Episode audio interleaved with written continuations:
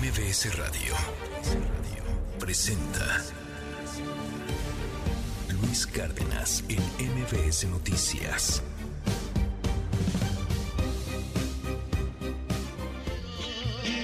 Las 6 de la mañana con 5 minutos. Muy, pero muy buenos días a toditita la República Mexicana. ¿Cómo está? ¿Cómo amanece el día de hoy?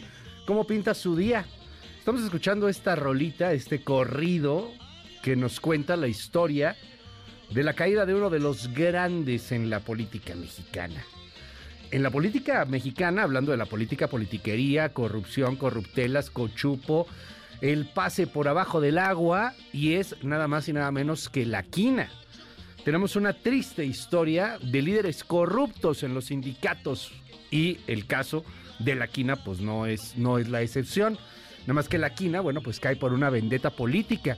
Y era justamente un día como hoy, 1989, cuando Joaquín Hernández Galicia, la quina, que fue dirigente del Sindicato de Trabajadores Petroleros de la República Mexicana, es detenido por lavado de dinero y malversación de fondos.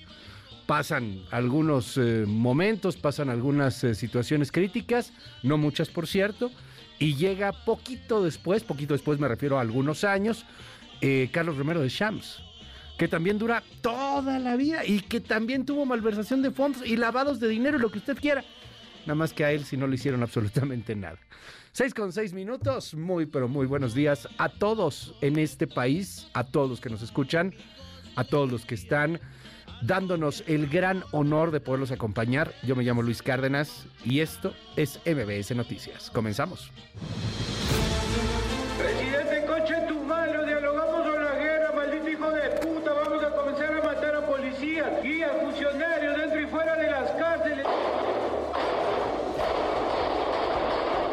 A partir de este momento, todo grupo terrorista identificado en el mencionado decreto se ha convertido en un objetivo militar. A todas las personas mexicanas en Ecuador, rogamos tomar nota de las siguientes recomendaciones. Procurar mantenerse en casa y hoteles y evitar salidas o traslados que no sean esenciales. El día de ayer, una minoría de legisladores del PRI y del PAN bloqueó mi ratificación al frente de la Fiscalía. Hoy vine a colocar esta manta en el corazón de la ciudad, en un lugar donde podemos visibilizar el dolor que cargamos las madres, que tenemos que luchar por encontrar a nuestros hijos, pedirles piedad a los cárteles para que nos dejen seguir buscándolos y que nos digan dónde los podemos encontrar. Entrego la estafeta a mi compadre Jorge Álvarez Maínez, por eso me dejé la barba. Entonces, quiero decirles que tenemos candidato muy bueno, precandidato. La votación de, de, Acción Nacional, que bueno, son votos que se suman, pero sí. pues, al final de cuentas fue de, del 6%. Algo más importante, que respete al panismo de Coahuila. Nos ha aceptado el travieso Arce ir de candidato a diputado federal de Acción Nacional y de esta gran coalición junto con Xochitl Gálvez. Hay que cambiar la narrativa, porque no podemos tolerar ni desde el Poder Ejecutivo, ni del Legislativo, ni del Judicial el tratamiento que se le da a los mexicanos y mexicanas en el exterior, y en especial en Estados Unidos.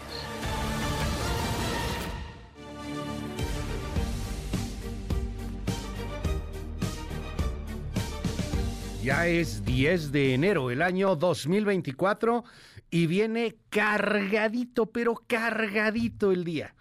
Muchísima información, cascadas y cascadas de notas, de temas. Muy polémico el asunto de Ecuador, muy duro lo que está sucediendo allá. Un abrazo a todos los ecuatorianos. Eh, vamos a, a, tocar el tema eso de las 9 de la mañana aquí en este espacio. Le vamos a dedicar un muy buen tiempo. Tenemos testimonios anónimos. Tenemos el testimonio de un periodista, ese sí no es anónimo, de una periodista, también de lo que está haciendo nuestro equipo allá en el Ecuador. Oscar Valderas nos va a platicar a detalle de lo que son estas bandas criminales. Ya ha pasado algo similar en México. En algún momento en Michoacán entraron grupos armados a estaciones de radio. Pero lo que pasó ayer no tiene nombre. Entraron grupos armados a estaciones de televisión en vivo. Todo el mundo pudo ver cómo los hombres armados, los narcos, tomaron la estación de tele, amenazaron a los trabajadores, a los conductores, a los periodistas que estaban ahí y los obligaron a decir algunas cosas.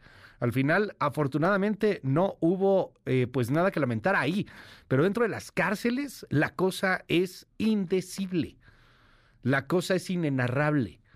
Dentro de las cárceles estamos viendo a seres humanos que son asesinados mediante un ahorcamiento y los graban. Y podemos ver los últimos estertores de estos seres humanos en las cárceles del Ecuador. Hay un estado de sitio que está terminando hace algunos minutos. Hay una especie de toque de queda que se da hasta las 5 de la mañana allá en el Ecuador. Le voy a tener todos los detalles de lo que sucede. Mientras tanto, el presidente declara conflicto armado interno y saca al ejército para combatir a los terroristas. La Embajada de México en el Ecuador le pide a los mexicanos que estén en contacto con la embajada y que hagan caso de las autoridades ecuatorianas. Prácticamente es una especie de golpe de Estado lo que pasa en el Ecuador, pero con la diferencia, es curioso esto, de que el grupo que está haciendo el golpe, que está poniendo en choque al Estado ecuatoriano, no es un grupo que necesariamente busque el poder, es un grupo guerrillero, eh, de narcotraficantes, que ni siquiera guerrillero, porque ya ni siquiera tiene las vinculaciones con la guerrilla, tiene vinculaciones con los cárteles mexicanos. Es un grupo eh, de poder fáctico, que es el narco, poniendo contra las cuerdas al país ecuatoriano. Vamos a platicar de todo esto en un momento más. Ayer, Samuel García destapa a Jorge Álvarez Maínez como precandidato a la presidencia por Movimiento Ciudadano. No es ninguna sorpresa, ayer se movió muchísimo la nota, pero pues es porque ya está definido todo. Va a ser el único hombre en la elección, muy desconocido, Jorge Álvarez Maínez, como para ser candidato presidencial es muy, muy desconocido. Pero bueno, pues eso será cuestión de algunas semanas para que pueda llegar a tener un mayor conocimiento. Eh, se baja Dante Delgado, que, bueno, pues porque no, no tenía mucho sentido ir a, matarse, porque eso es lo que va a pasar. Te vas a matar políticamente, vas a terminar pues sin un sentido eh, realmente más allá del testimonio de ser una tercera vía, pues que ni quita, ni, ni cacha, y sí deja batear, porque pues tampoco impide nada, ¿no? O sea, ahí tienes a Jorge Álvarez Maínez, va, va, a ser, insisto, un poco más bien testimonial. Pero bueno, pues ayer lo anuncia Samuel García, con bombo y platillo, con carne asada, con las chelitas, con Mariana eh, Rodríguez usando los eh, fosfotenis, igual que el mismo Jorge Álvarez Maínez. Cosa curiosa, el que ya no usaba fosfotenis era Samuel García, no sé si lo vio ayer en el video. Él no tenía los fosfotenis, estos tenis ahí, naranjas, este, frígame la pupila. Pero bueno, pues ya platicaremos de esto en un momentito más. Ay, la oposición, la oposición para el perro. Tan para llorar. Pactos de truanes apoya Morena, ¿eh? Para nada. Pero la oposición tienen un pacto de truanes. PAN, PRI, PRD. A ver, ¿qué, ¿qué podría salir mal? Pues ya salió mal. Ya se pelearon en Coahuila Marco Cortés y Manolo Jiménez. No le están cumpliendo al PAN el acuerdo político que prometió el PRI.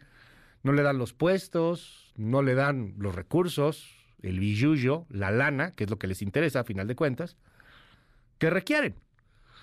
No, no llegan al acuerdo. Al acuerdo que habían firmado antes, al que sí habían llegado, pero ahora ganaron y resulta ser que el PRI, pues, le hizo el feo al PAN. Y ayer berrinche de Marco Cortés contra Manolo Jiménez, le voy a contar el escándalo en Coahuila y a ver en qué para. No podemos tolerar maltrato a mexicanos en Estados Unidos, advierte la canciller Bárcena ante senadores de la República. Y la madre de las buscadoras, Ceci Flores, la mamá líder de las madres buscadoras, perdón, eh, cuelga una manta aquí en la Ciudad de México, en la Avenida Reforma, para pedir un acuerdo de paz a los cárteles de la droga. Por favor, narcos, ya no le pide al Estado, le pide a los narcos. Por favor, narcos, déjenos buscar a nuestros hijos. Las seis con quince. MBS Noticias con Luis Cárdenas. Clima. MBS Noticias. ¿Qué tal amigos de MBC Noticias? Les saludo desde el Servicio Meteorológico Nacional y a continuación les doy el pronóstico del tiempo para las próximas horas. El frente número 25 se extenderá sobre el occidente del Mar Caribe, provocando lluvias aisladas en Quintana Roo. Se prevé que dicho sistema frontal deje de afectar el país durante este día, mientras que la masa de aire frío asociada a este frente modificará sus características térmicas favoreciendo a un ascenso de las temperaturas diurnas, principalmente en el noreste, oriente, centro y sureste del territorio nacional. Además, mantendrá viento de componente norte con rachas de hasta 70 km por hora durante la mañana en el Istmo y Golfo de Tehuantepec. Por otra parte, el ingreso de humedad del Océano Pacífico generado por la corriente en chorro subtropical originará lluvias aisladas y chubascos en el occidente, oriente y sureste del país. Finalmente, una vaguada polar extendida sobre el occidente de Estados Unidos, en combinación con la corriente en chorro polar, ocasionarán vientos fuertes a muy fuertes en el noroeste y norte de México, así como chubascos en el estado de Baja California. Para el Valle de México se pronostica cielo medio nublado por la mañana y ambiente frío a muy frío. Por la tarde continuará cielo medio nublado sin condiciones para lluvias en la Ciudad de México y el Estado de México. Se pronostica una temperatura máxima para la Ciudad de México de 22 a 24 grados Celsius y la temperatura mínima será de 9 a 11 grados Celsius y de 0 a 5 grados Celsius en zonas altas. Viento de componente sur se espera de 15 a 30 kilómetros por hora con rachas de hasta 60 kilómetros por hora con algunas tolvaneras. Para Toluca, Estado de México, la temperatura mínima será de 1 a 3 grados Celsius y la máxima de 18 a 20 grados Celsius. Informó el pronóstico del tiempo Boris Hernández desde el Servicio Meteorológico Nacional de la Conagua.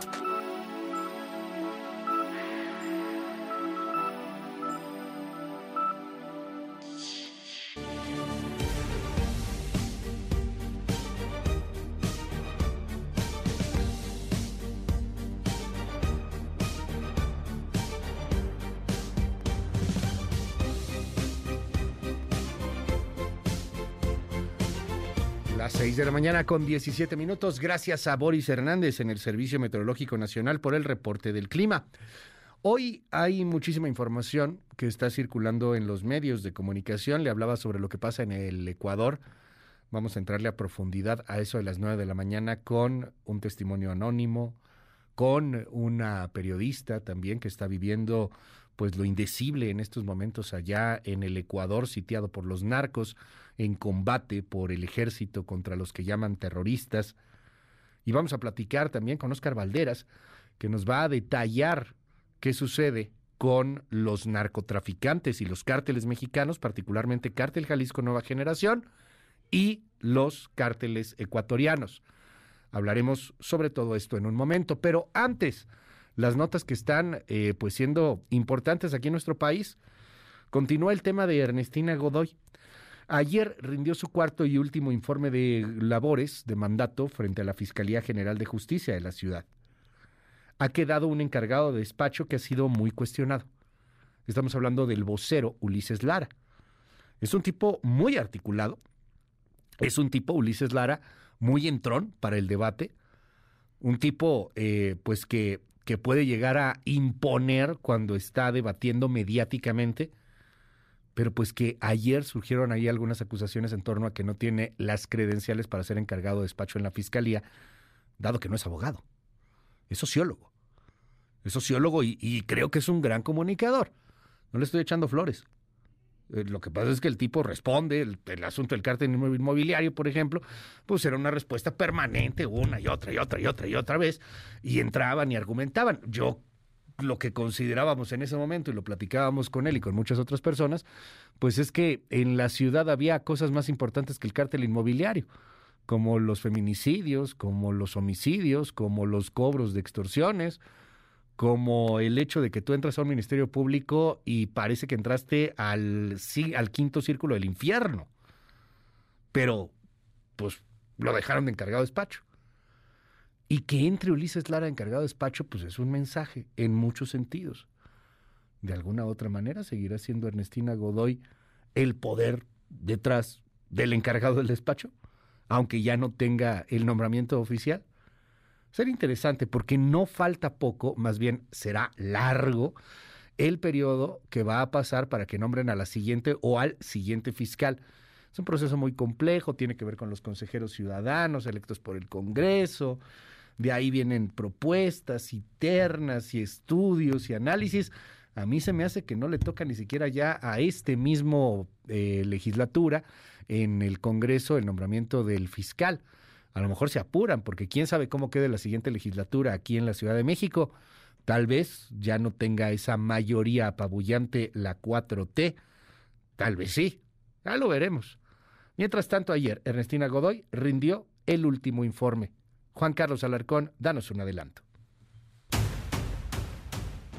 ¿Qué tal Luis? ¿Cómo estás? Gracias, muy buenos días. La era Godoy llegó a su fin y ayer en el altar a la patria pronunció un mensaje en el que nuevamente acusó al PRI y al PAN de haber provocado su derrota en el Congreso de la ciudad. Otras voces se sumaron como la de Luisa María Alcalde, secretaria de Gobernación, quien afirmó que esa derrota es consecuencia de una venganza política. Más adelante los detalles de la información.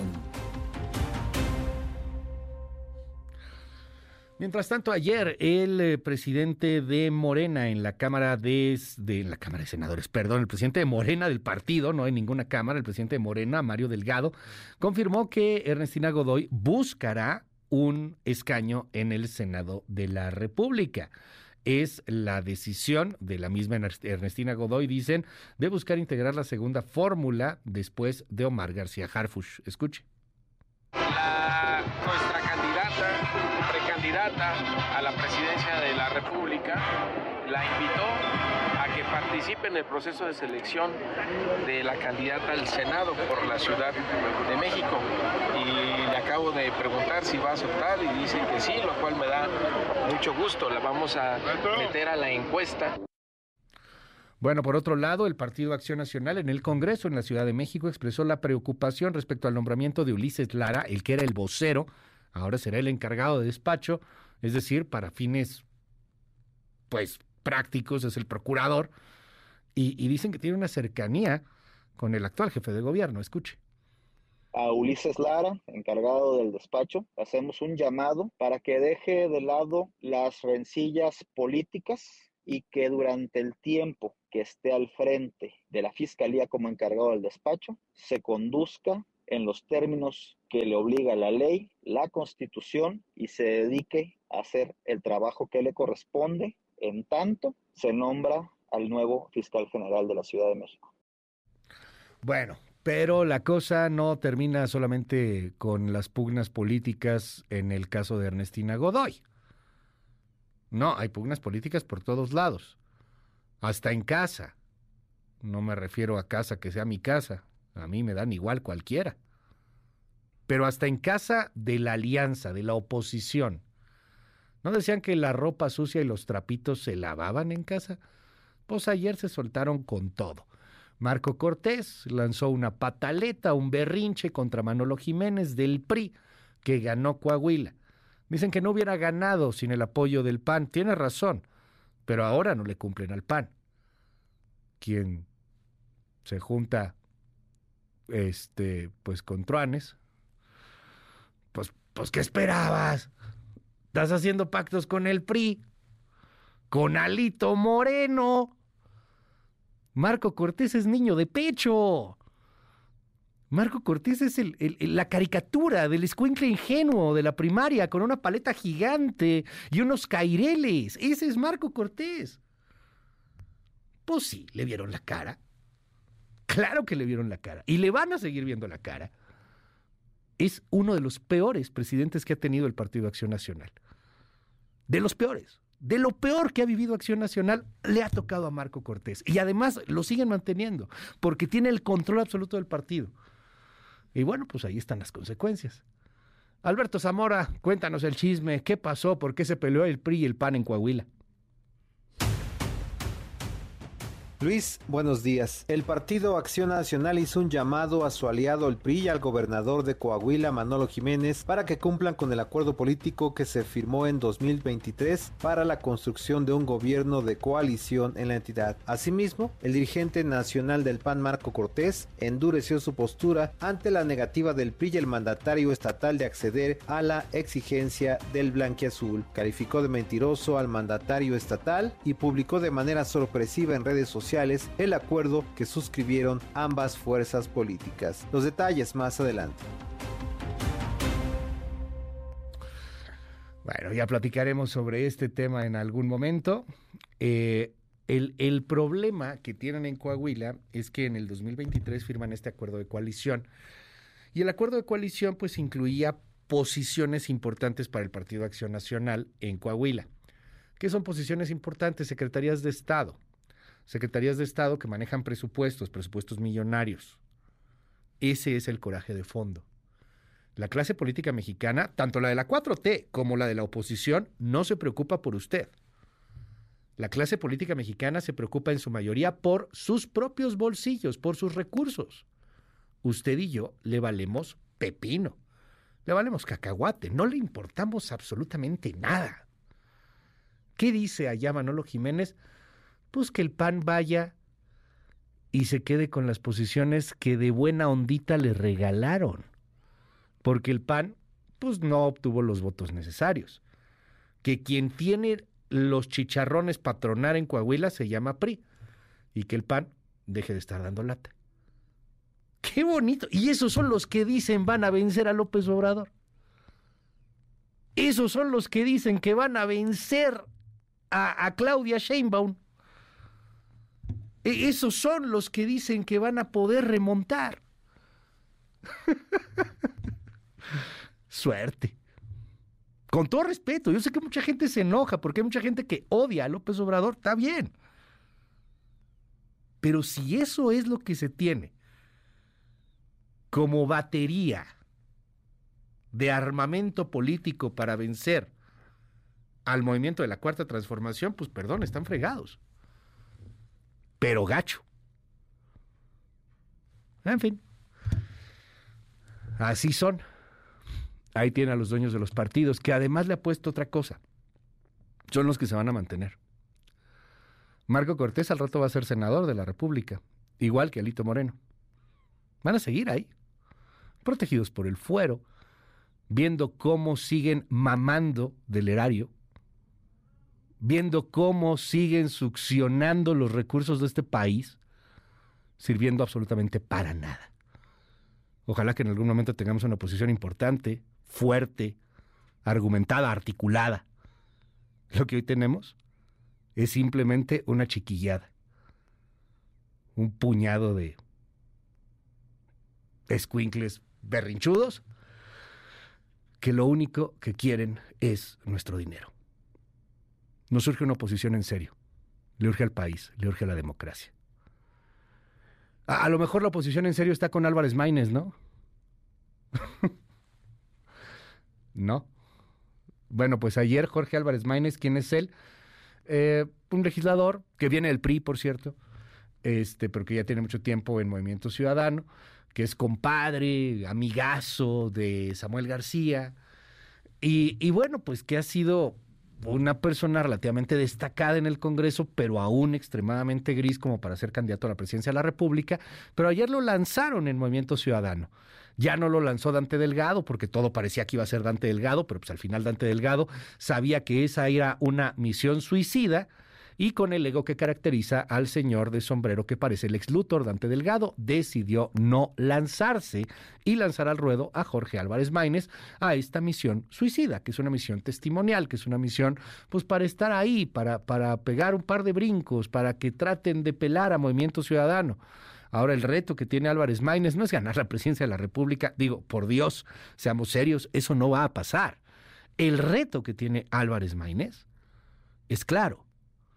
Es tratar de darle a Movimiento Ciudadano poquito más del 7% de votos. Pero con Álvarez Maínez, en una de esas no llega ni al 7% con todo y que Fosfo Fosfo lo apoya y Mariana y la carnita asada y las chelas. O, a lo mejor nos equivocamos, ¿no? Y resulta que es una super mega sorpresa. Cuéntanos, danos un adelanto, Hatsiri Magallanes. ¿Qué tal Luis? Buenos días. Al pasar la estafeta de precandidato de Movimiento Ciudadano a Jorge Álvarez Maínez, quien ahora asumirá el cargo para contender por la presidencia de la República, el gobernador de Nuevo León, Samuel García, afirmó que los ilusos de la vieja política estaban felices de que el Partido Naranja se había quedado sin candidato, pero se han equivocado. Los detalles más adelante. Son las 6 de la mañana con 30 minutos. Vámonos a otros asuntos Le contaba yo a usted lo que, lo que está pasando con el Ecuador. La cosa está de miedo. El Ecuador vive una ola de violencia que inició desde el año pasado con el asesinato de Fernando Villavicencio, el candidato al gobierno ecuatoriano, que iba ni siquiera liderando, iba punteando, estaba en un segundo lugar, de repente arañando el primero. Llegaron y lo mataron. ¿Quiénes llegaron? Los cárteles del Ecuador, que son cárteles que trabajan con los cárteles mexicanos.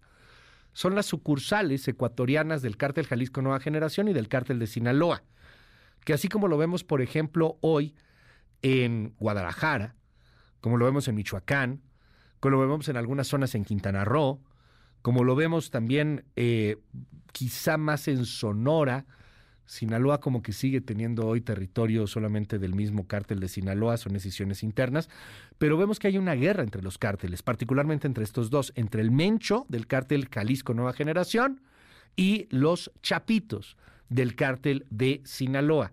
Esa misma guerra se trasladó a Ecuador. Nada más que Ecuador es un estado muchísimo más pequeño que el estado mexicano y los cárteles, los narcos, pues tienen mucho mayor control del que tienen en México, lo cual es ya decir algo. El pasado 7 de enero, José Adolfo Macías Salazar El Fito, líder del grupo criminal de los Choneros, aliados del cártel de Sinaloa, se fugó de una prisión en Guayaquil. El Fito es algo así como el Chapo mexicano, como el Chapo ecuatoriano, mejor dicho, ¿no? Y esto orilló al presidente Daniel Novoa a decretar un estado de excepción en el país. De ahí, cuando decreta el estado de excepción, cuando dice, ¿sabe qué? Garantías individuales no hay en este momento, hay toques de queda, el ejército va a salir, va a perseguir a los criminales. Cuando pasa esto, los criminales, los narcos reaccionan y empiezan a generar motines tamaño caguama en las cárceles y empiezan a asesinar en las cárceles a los custodios. Los matan de formas inhumanas, medievales, oscurantistas, digo, cualquier asesinato es algo así. Pero estas imágenes, porque ellos los graban y los suben a redes y, hacen que esto se vea, la verdad ponen la piel de gallina.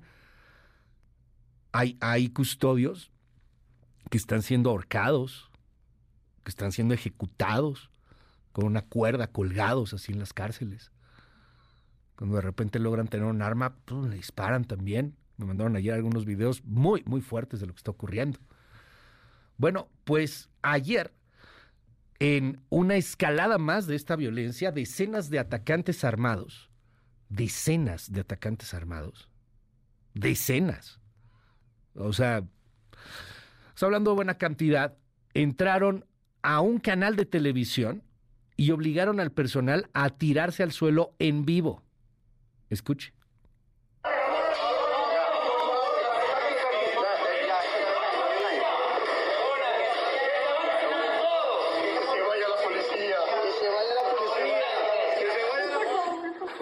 presidente, por favor. Que se vaya la policía. Que se vaya la policía, por favor, señor presidente. Que se vaya la policía, por favor.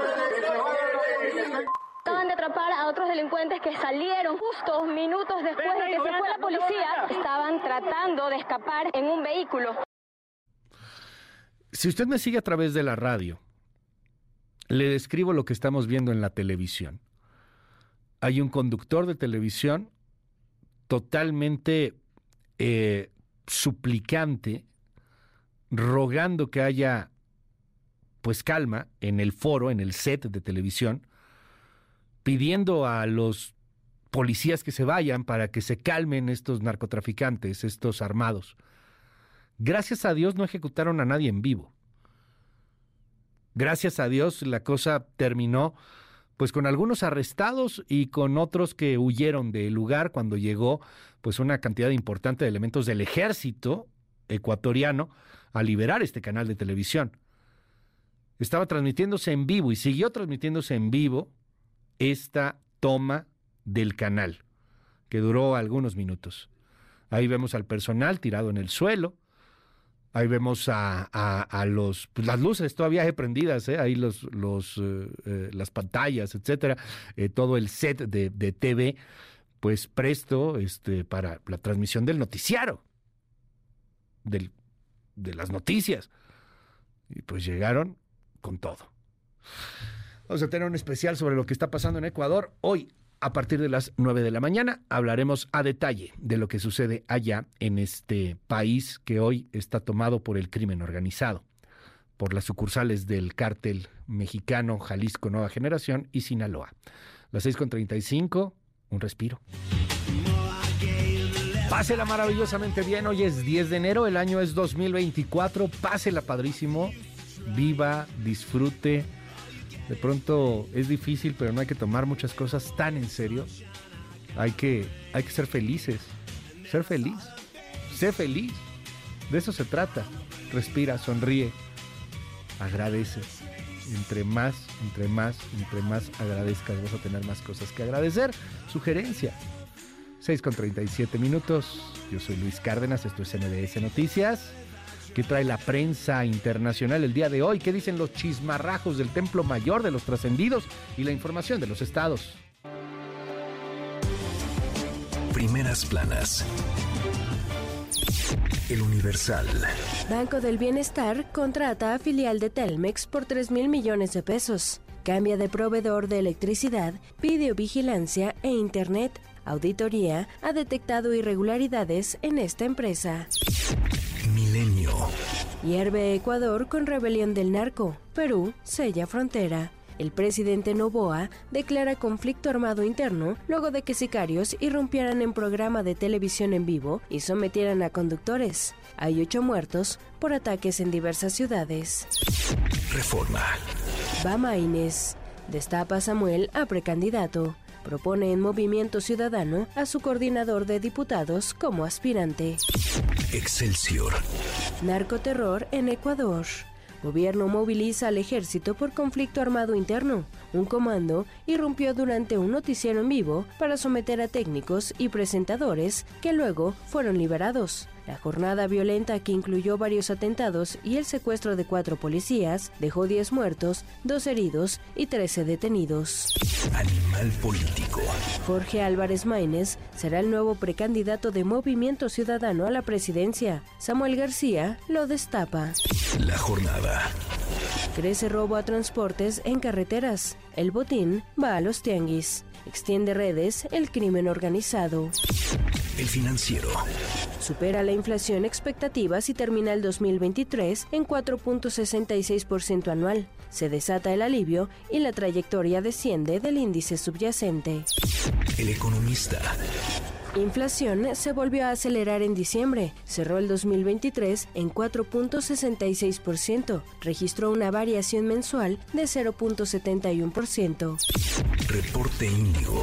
Pilares económicos del país en suspenso. Durante las últimas décadas, el modelo de crecimiento económico del país se enfocó en tener como prioridad la vinculación al mercado externo y generar la atracción de inversiones a cualquier costo. Sin embargo, durante el último año, esa dinámica se modificó.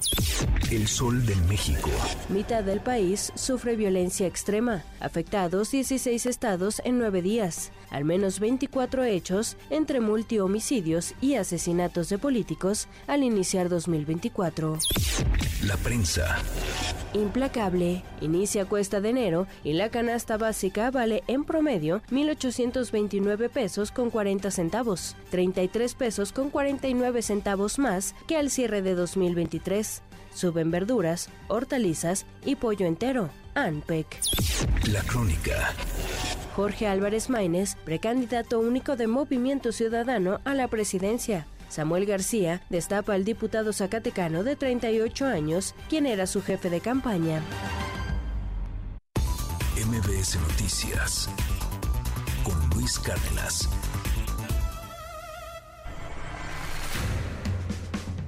Estados. Este martes se registró un ataque en Cuautla que dejó como saldo tres muertos y dos heridos, entre ellos un estudiante de secundaria. Los hechos ocurrieron en la colonia Calderón, donde de acuerdo con testigos, un grupo armado a bordo de una camioneta disparó directamente en contra de las víctimas mortales. Los agresores lograron escapar y hasta el momento no se ha informado de detenciones por este hecho. Querétaro. Tras el hallazgo de los cuerpos sin vida y con signos de violencia de nueve hombres en dos vehículos abandonados con placas de Hidalgo en un predio aledaño al fraccionamiento San Gil en el municipio de San Juan del Río, el ejército mexicano informó que envió un contingente conformado por 300 efectivos militares y elementos de la Guardia Nacional para reforzar la seguridad en el estado. Michoacán. Este martes fueron localizados los cuerpos de tres hombres ejecutados en el municipio de Cuitzeo. Las víctimas que aún no han sido identificadas presentaban huellas de tortura, heridas de arma de fuego y tenían las manos atadas hacia la espalda. En la zona se implementó un operativo de seguridad para dar con los presuntos responsables, sin que hasta el momento se reporten personas detenidas. Veracruz. El Instituto Nacional de Migración rescató a 182 migrantes que eran transportados en condiciones de hacinamiento en un autobús por la carretera que comunica a las Chuapas con el estado de Puebla. La mayoría de los extranjeros fueron conducidos a la estación migratoria de Acayucan, mientras que los menores de edad del grupo y los núcleos familiares quedaron bajo resguardo del DIF. Además, el conductor del autobús fue puesto a disposición de las autoridades competentes. MBS Noticias con Luis Cárdenas. Titulares del mundo. New York Times, Estados Unidos. El Tribunal de Apelaciones parece escéptico ante la afirmación de inmunidad de Trump. Washington Post, Estados Unidos. Aumentan las violentas amenazas políticas conforme avanza el 2024, acechando la democracia estadounidense. El país, España. Juntos y Podemos ponen a prueba la estabilidad de la legislatura. Le Monde, Francia. Con Gabriel Attal en Matignon, Emmanuel Macron reconoce que necesita de su popularidad para dar nueva vida a su mandato. The Guardian, Reino Unido. El ex jefe de la oficina de correos devuelve la orden del Imperio Británico a medida que crece el escándalo. Der Spiegel, Alemania. Huelga y protestas cancelaciones de trenes y bloqueos de tractores, doble carga para los viajeros alemanes. Corriere della Sera, Italia. Fuera del abuso de poder, primero sí. Funcho de São Paulo, Brasil. Marta deja la gestión de Núñez tras decirle a Lula que acepta ser vicepresidenta de Boulos. El Clarín, Argentina. El ejército sale a la calle en Ecuador para frenar un golpe del narco. Al Jazeera, Medio Oriente. Diez muertos. Pandillas desataron el terror mientras Ecuador declara estado de emergencia. En un momento regresamos. Continúa con la información con Luis Cárdenas en MBS Noticias.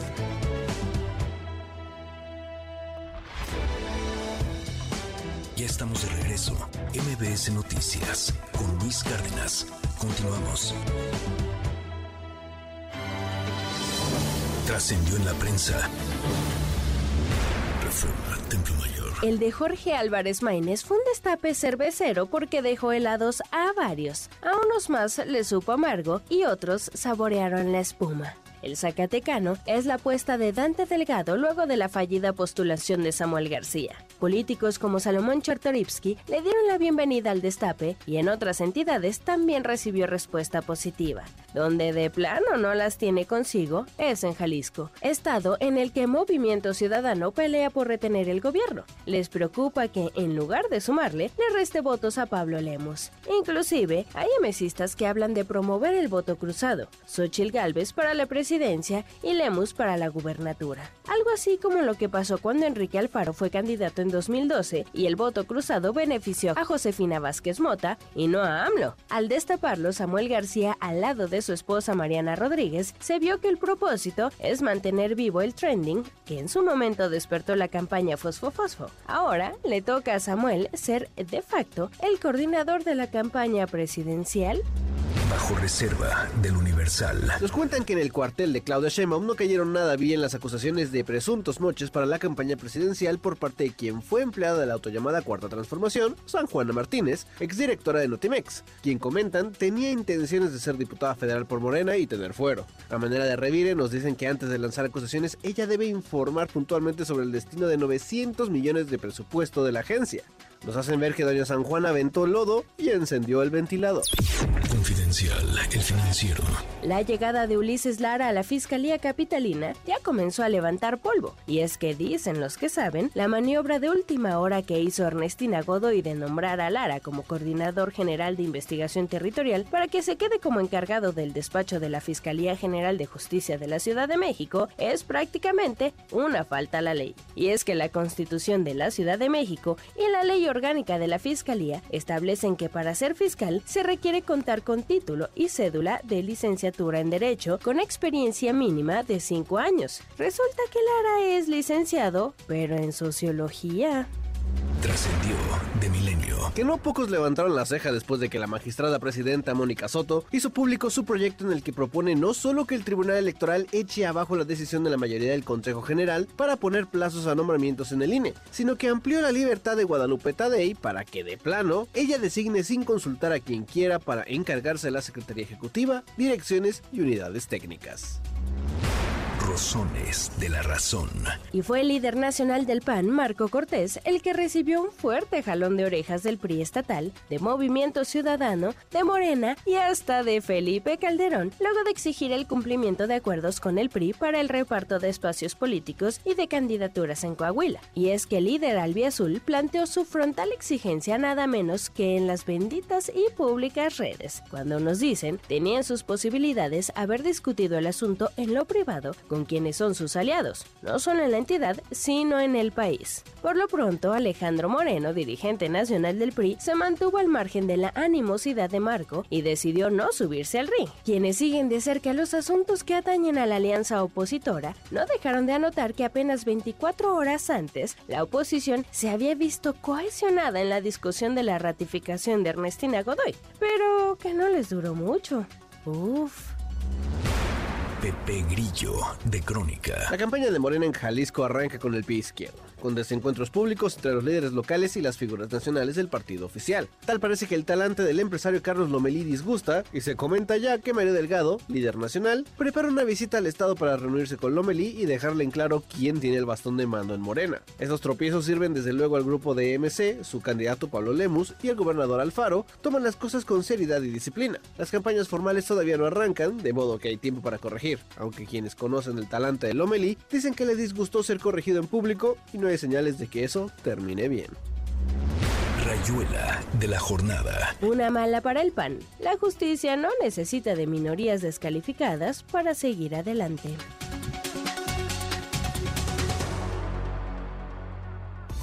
MBS Noticias con Luis Cárdenas. La agenda del día. A las 7 de la mañana el presidente Andrés Manuel López Obrador encabezará una conferencia desde Acapulco Guerrero. A las 10 de la mañana el presidente nacional de Morena, Mario Delgado, ofrecerá un desayuno y una conferencia de prensa. A las 10 de la mañana se llevará a cabo la presentación de la investigación Veracruz de los Silencios, violencia letal hacia la prensa en Veracruz. A las 10 de la mañana el jefe de gobierno de la Ciudad de México, Martí Batres, presentará la iniciativa de reforma al Código Penal en materia de combate a la corrupción inmobiliaria. A las 11 de la mañana dará inicio a la sesión de la Comisión Permanente. A las 11 de la mañana la Secretaría de Agricultura y Desarrollo Rural realizará una conferencia de prensa virtual sobre la operación del programa de producción para el bienestar en 2024 y su desarrollo a lo largo de la presente administración. Al mediodía, Jorge Álvarez Maínez se registrará oficialmente como precandidato de Movimiento Ciudadano a la presidencia de la República. A las 13.15 horas, Claudio Sheinbaum realizará actividades de pre-campaña en Guanajuato. A las 15.30 horas, Xochitl Galvez realizará actividades de pre-campaña en Baja California Sur.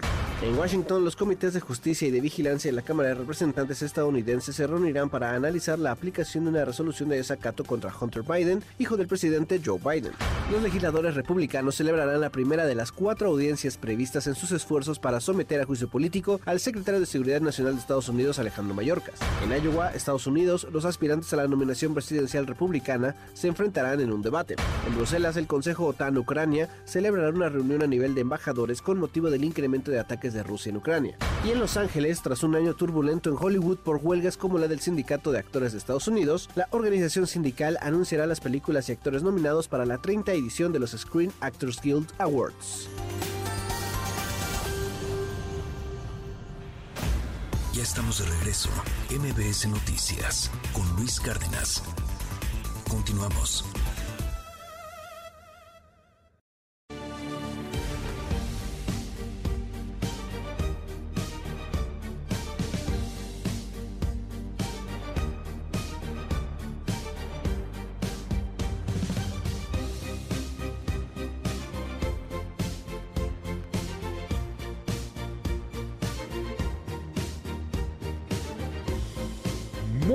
Buenos días a toditita la República Mexicana. ¿Cómo está, oiga? No sabe el gustazo que me da poderlo saludar en esta mañana. Ya es miércoles, miércoles 10 de enero, el año 2024.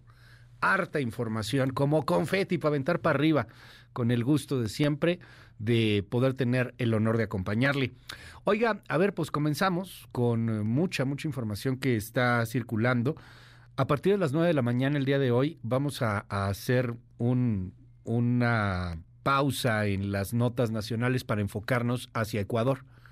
Va a estar aquí con nosotros Oscar Valderas, en su Nación Criminal, que nos hablará de los vínculos de los cárteles de la droga mexicanos con los cárteles de la droga ecuatorianos. Vamos a platicar con un testimonio anónimo en vivo. Vamos a platicar también con una periodista que nos va a decir todo lo que han estado viviendo, lo indecible, lo insufrible. Vamos a, a poner algunos audios, algunas imágenes también que están circulando, no solo de la toma de una televisora en el Ecuador por parte de los grupos armados, criminales, narcotraficantes, sino también de las muertes que se están provocando en las cárceles. Están ahorcando a los custodios, los narcos. Todo por el control del crimen organizado sobre el Estado. Y vamos a cuestionarnos algo que yo quiero que usted nos empiece a comentar. En las redes, en ex Twitter, o en Facebook, o en Instagram, o en WhatsApp, 5571-131337. ¿Qué tan lejos estamos del Ecuador, oiga? No, no, no me refiero al kilometraje, ¿no? ¿Qué tan lejos estamos del Ecuador? A, lo mejor es impensable que un grupo criminal tome instalaciones de Televisa o de Televisión Azteca. Pero ya ha pasado que han entrado a estaciones de radio en Michoacán. Ya, ya ha sucedido. A lo mejor es impensable que, que, tome el reclusorio sur, el reclusorio norte, Almoloya, pero ya ha pasado en otros penales, como lo fue Topo Chico en su momento, como lo fue la cárcel de Culiacán cuando el Culiacanazo. ¿Qué tan lejos piensa usted que estamos del Ecuador? Lo que está pasando en el Ecuador no es la guerrilla, no es un Estado, eh, no es un golpe de Estado que busque el poder, aunque suena esto a golpe de Estado, pero no es por un grupo fáctico, no es por un grupo político, sino por un grupo de poder fáctico que quiere llegar a tener de nueva cuenta los privilegios que siempre ha tenido. Les pusieron un hasta aquí después de la fuga del Fito, el Fito es algo así como el Chapo del Ecuador, y y se volvieron locos. Y están demostrando el poder que tienen, que no es nada menor. Y yo de pronto me pregunto, pues no estamos tan lejos o sí estamos muy lejos.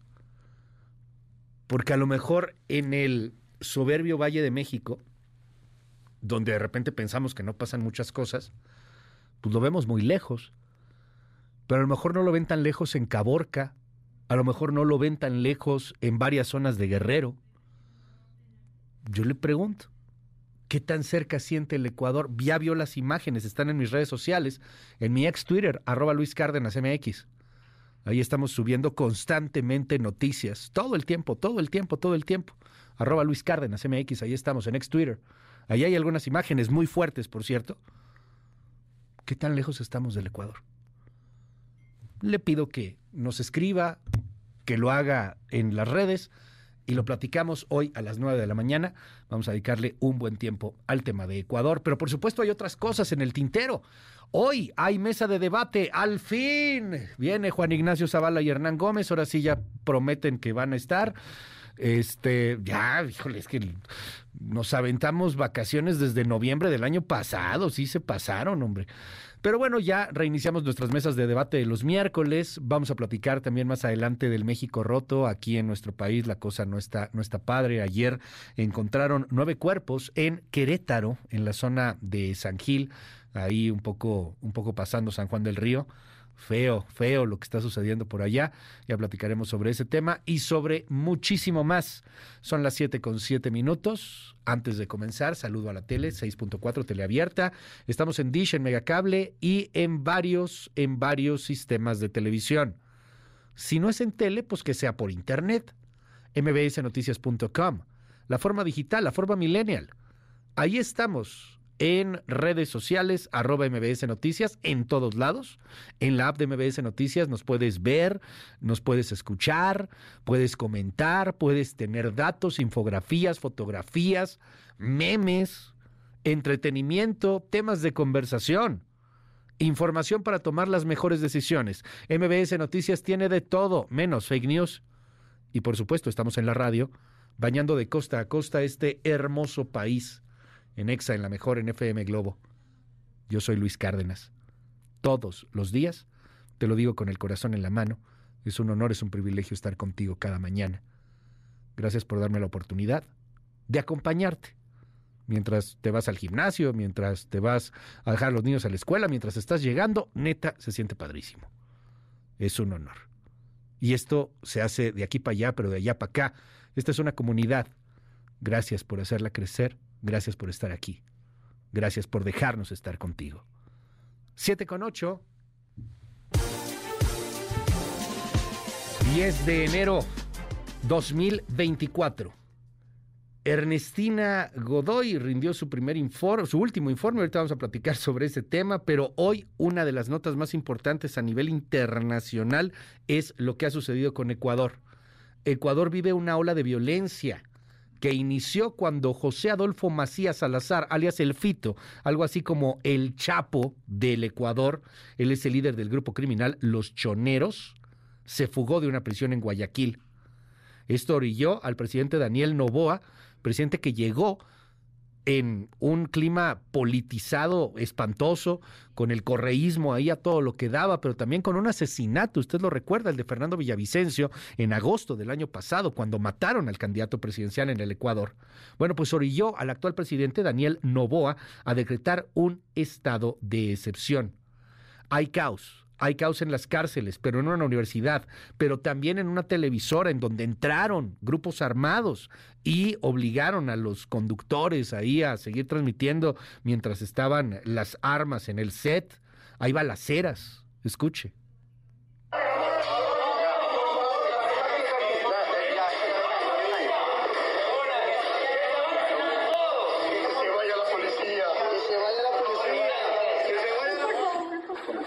Presidente, por favor.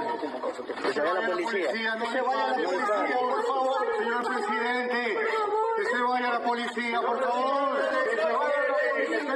Acaban de atrapar a otros delincuentes que salieron justo minutos después de que se fue la policía. Estaban tratando de escapar en un vehículo. No podemos tolerar maltrato a mexicanos en Estados Unidos, dice la canciller Alicia Bárcena ante senadores de la República. Hay que cambiar la narrativa, porque no podemos tolerar ni desde el Poder Ejecutivo, ni del Legislativo, ni del Judicial el tratamiento que se le da a los mexicanos y mexicanas en el exterior, y en especial en Estados Unidos. Esta política exterior que representamos nosotros, tenemos que hacer un cambio, un cambio profundo, un cambio para demostrar que los mexicanos y las mexicanas somos realmente un pueblo valioso que contribuye fuertemente a las economías del mundo. Ceci Flores, la líder de las Madres Buscadoras, colocó una manta para pedir un acuerdo de paz, no al gobierno, no, no a la presidencia municipal, no, no tampoco a los diputados o a los senadores, no, a los cárteles. Ceci Flores le pide a los cárteles mexicanos que los dejen buscar a sus desaparecidos. Hoy vine a colocar esta manta en el corazón de la ciudad, en un lugar donde podemos visibilizar el dolor que cargamos las madres, que tenemos que luchar por encontrar a nuestros hijos, pedirles piedad a los cárteles para que nos dejen seguir buscándolos y que nos digan dónde los podemos encontrar. Que las madres lo único que queremos es cobijar nuevamente a nuestros hijos, que las mantas las utilizan para dejar mensajes. Yo quiero dejar el mensaje de que con estas mantas yo podía cobijar a mis hijos, pero ahora tengo que utilizar para dejarles un recado. Tengan piedad de las madres y no nos amenacen, no nos maten, déjenlos buscar a nuestros desaparecidos. No buscamos culpables ni justicia, queremos encontrarlos y que vuelvan de nuevo a casa. La nave Peregrine ya se encuentra navegando en el espacio profundo. Esto ha permitido que la misión Colmena de la UNAM comience a realizar una serie de pruebas para operar tecnología miniaturizada en dichas condiciones con estos microrobots. Dicen pues que no se vale hablar de fracaso. Ha habido algunas fallas, pero no es un fracaso. Estamos hablando de más del 70% de éxito con esta nave y con esta misión en donde están involucradas la UNAM y otras universidades de nuestro país. Las 7 con 12. MBS Noticias con Luis Cárdenas. Es momento de la politiquería de todos los días. Yo siempre pienso que lo peor que le pueden decir a un joven es que es rechazado. Cualquier joven que terminó la preparatoria, hay quien no tiene deseos de seguir estudiando, pero hay quien sí, y muchas veces se le cierran las puertas porque no hay espacios. Pues les voy a decir una idea, yo quiero que la Rosario Castellano no solo sea una universidad para la Ciudad de México, sino que nos la llevemos a todo el país felicitar a nuestros diputados de la Ciudad de México que no ratificaron al fiscal carnal. Hay una amiga de Claudia Sheinbaum. Hoy Claudia Sheinbaum quería imponer a una fiscal que no ha hecho su trabajo. Las precandidatas de la vieja política tienen siete meses gastando el dinero de la gente y no lograron lo que ustedes lograron en 10 días. Lo que logró una generación que encendió las redes con el fosfo fosfo y que le demostró a México que necesitamos una opción distinta. Para mí va a ser un gran honor tener esta estafeta. Bueno, pues a ver, comenzamos primero con el asunto. Ernestina Godoy ayer dio su informe de labores, el último como fiscal. Ya no será más fiscal de la Ciudad de México. Ahora buscará ser senadora de la República. Juan Carlos Alarcón, buen día. ¿Qué tal Luis? ¿Cómo estás? Muy buenos días. Ernestina Godoy Ramos aseguró que la negativa de su ratificación por una minoría de diputados no es más que un mecanismo para protegerse a sí mismos frente a ilícitos que sus pares cometieron y que pensaban iban a quedar impunes. El día de ayer, una minoría de legisladores del PRI y del PAN bloqueó mi ratificación al frente de la Fiscalía. Esta minoría se unió en torno a complicidades, no de causas por protegerse a sí mismos. Le dieron la espalda a las víctimas y se pusieron del lado de los victimarios. Es una minoría que defiende la corrupción como un derecho político, porque la han transformado en su ideología. Durante su cuarto y último informe de actividades en el altar a la patria, Godoy Ramos hizo su último movimiento y nombró a Ulises Lara como coordinador de investigación territorial y a Oliver Pilares Viloria, quien se desempeñaba como titular de esa oficina, como nuevo coordinador de asesores. Con ese cambio, Ulises Lara será el nuevo encargado del despacho, lo que dará continuidad a las investigaciones más sensibles como la corrupción inmobiliaria en Benito Juárez. La secretaria de Gobernación, Luisa María Alcalde, se sumó a la ola de reconocimientos a la labor de Ernestina Godoy aclaró que la no ratificación de la fiscal no es más que un acto de venganza. Ernestina Godoy fue víctima de una venganza por hacer bien su trabajo, por investigar y castigar, por no permitir la impunidad, por hacer precisamente lo que los electores de los que a ella eligen y no ratificaron ayer exigen, que es hacer justicia. Ulises Lara tomó las riendas de la institución y se hará cargo de continuar con la política criminal planeada para 2024, supervisar trabajos de investigación así como las labores de administración que hacen marchar y funcionar a la Fiscalía Capitalina. Luis, la información esta mañana. Es Juan Carlos Alarcón. Muchísimas gracias, Juan Carlos. Por cierto, Mario Delgado confirma que sí va a buscar el Senado Ernestina Godoy junto con Omar García Harfush. La, nuestra candidata, a la presidencia de la República, la invitó a que participe en el proceso de selección de la candidata al Senado por la Ciudad de México. Y le acabo de preguntar si va a aceptar y dice que sí, lo cual me da mucho gusto. La vamos a meter a la encuesta. Por cierto, hablando de la precandidata candidata, Claudia Sheinbaum, pues sí, ella fue la que invitó a Ernestina Godoy al Senado de la República. Ahí va a tener pues a dos de sus pilares, ¿no? Omar García Harfush, uno, y Ernestina Godoy, otro, si llegan al Senado, por supuesto, porque ahí las votaciones pues son en la Ciudad de México, lo cual pues es complicado. No, no tanto, al final de cuentas hay una gran fuerza de la 4T, pero no, no está, no está fácil para la 4T la Ciudad de México, eso sí hay que señalarlo y recalcarlo y remarcarlo. Aquí sí no es pan comido.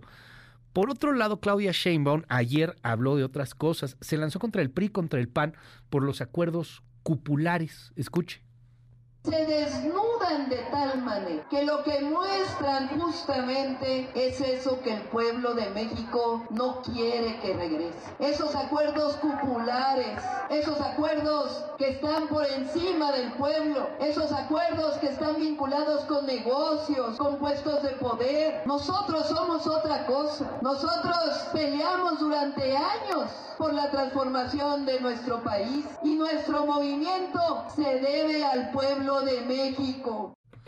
¿Cómo que acuerdos cupulares? Pues de qué está hablando Claudia Sheinbaum? Nada más y nada menos que del pleitazazo que traen en Coahuila Marco Cortés y Manolo Jiménez. Manolo Jiménez es el actual gobernador, emanado del Partido Revolucionario Institucional.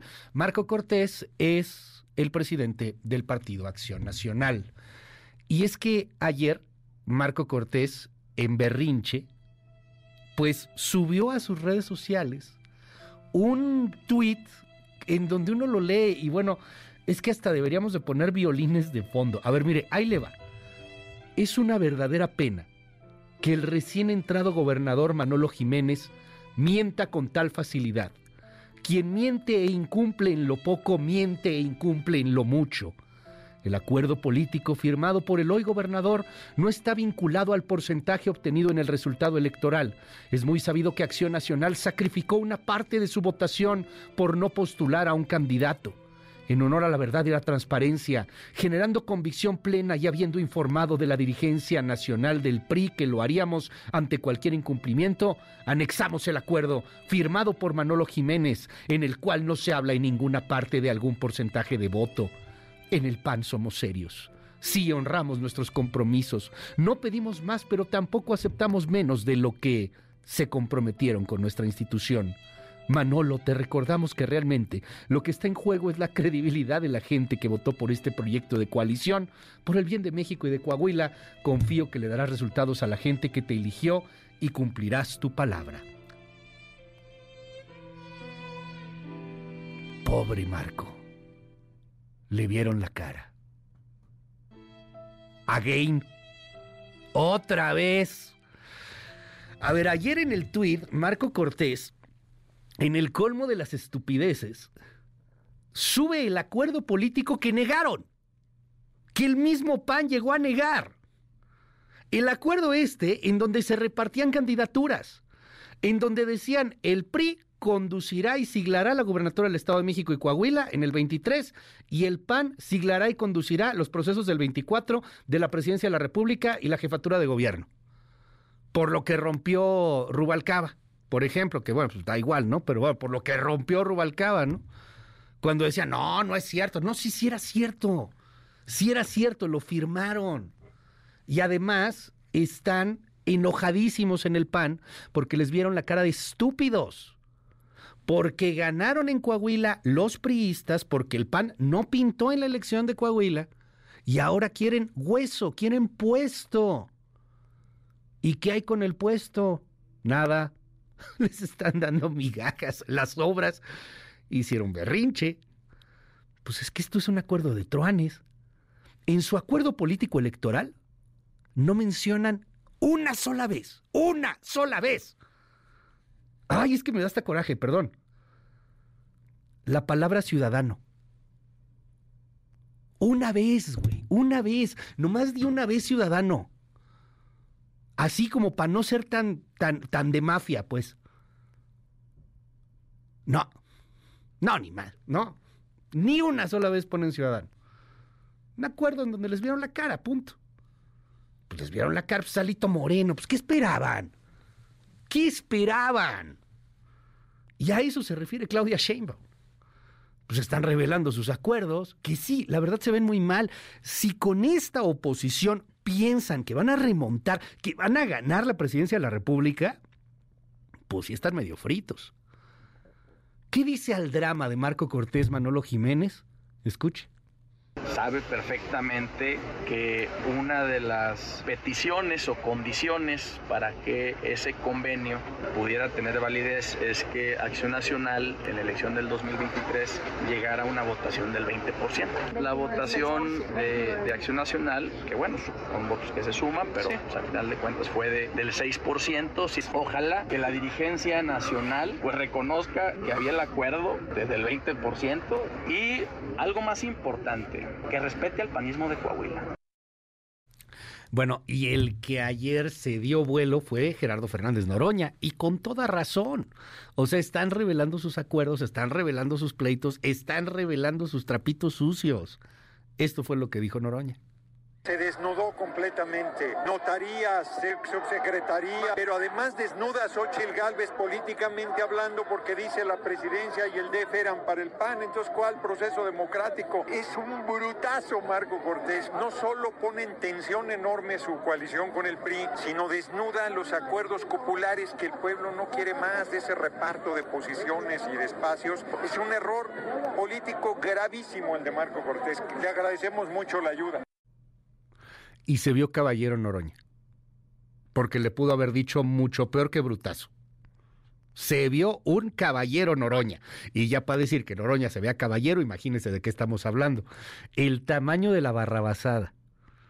Pero se agradece, la verdad es que sí se agradece. Ya sabemos, o sea, lo, lo, que siempre se sospechó, lo que siempre se sabía, ahí está su acuerdo político, ahí lo sube, ahí está la foto, el papelito ahí, cómo firmaron cómo, llegan a un acuerdo en donde le digo ni una sola palabra que diga ciudadano, ni algo que diga, no sé, para evitar el avance de la 4T y que no nos pegue y salvar a Coahuila, no sé, cualquier cosa, lo que sea, inventen algo, pues no, es un acuerdo vil, bruto, asqueroso de reparto de puestos. Porque lo que les importa con el voto no son los ciudadanos, son los mentados puestos. Y mientras, pues a la que sí dejan bastante descobijada, está su candidata presidencial, a Xochitl Gálvez, que ayer, pues no se mete a este tema, por supuesto, no quiere entrar, anda ahí como que tratando de irse por la tangente. Entonces, bueno, pues se fue con el tema de San Juana Martínez, la exdirectora de Notimex, que a través de un artículo enorme que se publicó en dos entregas en la jornada, habla de la sospecha de entregar eh, dinero de la liquidación de Notimex para la campaña de Claudia Sheinbaum. Así lo dice ayer Xochil Gálvez. Claro que es un delito electoral. Ella va a decir que no sabe nada, porque eso suelen decir, pero sí me parece que el llamado que yo le hago a Claudia es que deje de usar dinero público en su campaña. Pues no que tienen tantos, tantos puntos en las encuestas adelante, eso demuestra claramente que tienen miedo porque saben que van a perder con una mujer que se está ganando los corazones de los ciudadanos a pulso. Bueno, y también habló sobre la violencia en el país. Mataron a tres jóvenes mayos, tres jóvenes en una comunidad. Pero hace unos días mataron en Salvatierra, Guanajuato, a 11 jóvenes que estaban en una posada. Y más antes, en Lagos de Moreno, Jalisco, mataron a cinco jóvenes. Ahora también allá en Guerrero, a una comunidad le soltaron drones. Tengan la certeza que esta mujer que ven aquí tiene la inteligencia, tiene el conocimiento tecnológico, tiene corazón y tiene varios para enfrentar a los delincuentes. Por otro lado, llega ya el tercero, el que siempre le podría poner salsita a la campaña y, bueno, pues a los temas ahí de campañas presidenciales. Es ese tercero el que sabemos que no va a ganar, pero pues que cuenta buenos chistes, que, que de repente puede lanzarse ahí con cosas simpáticas.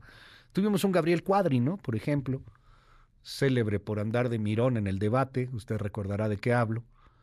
Tuvimos Pues sí, ¿no? O sea, entre otras cosas, y su cuadricamioneta. Y, es una caricatura, hombre. Es la caricatura, la mascota de la campaña. Por lo regular son estos candidatos terceros en discordia y X. No van a ganar, andan peleando por tener el registro y San se acabó. Eh, había uno, Fosfo Fosfo, que la verdad estaba creciendo fortísimo. No creo que pudiera tener lo suficiente para ganar la presidencia, pero bueno, estaba creciendo con todo. Y al final, pues no se pudo porque no quiso dejar eh, su, su gobierno, no quiso dejar la gubernatura de Nuevo León. En fin.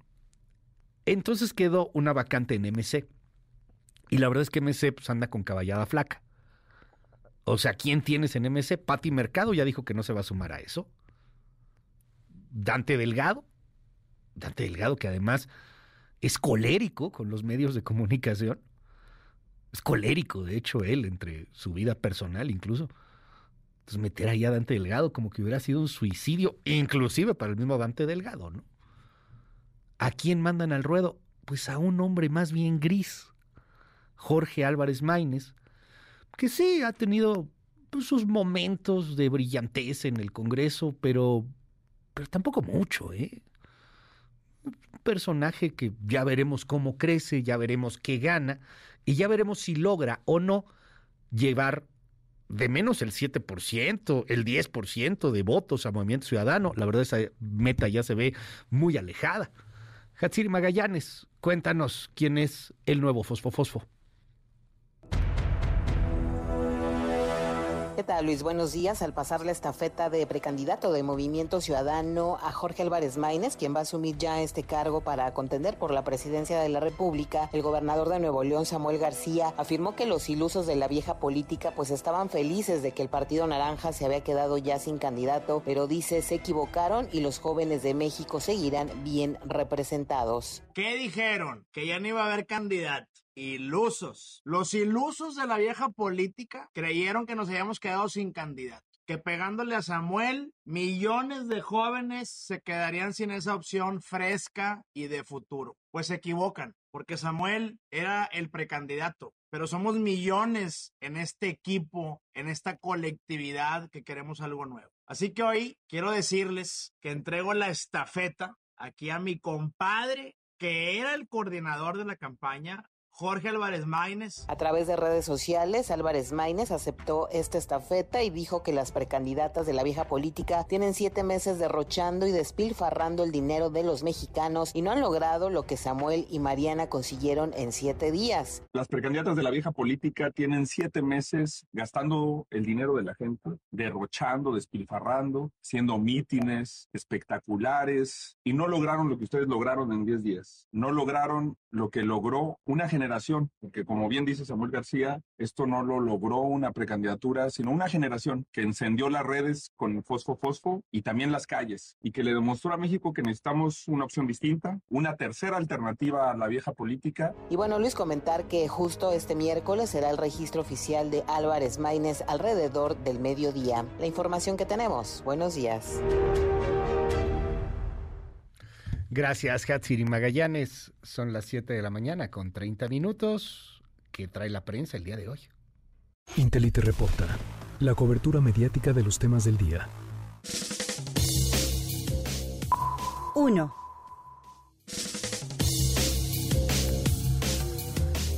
Bueno, eh, hay varias cosas que comentar en la prensa mexicana. Eh, échele un ojo ahí a lo que aparece hoy en la primera plana del diario eh, Milenio. Eh, las fotografías que hoy aparecen en todas las primeras planas, por cierto, son las de Ecuador, pero ahorita vamos con Ecuador.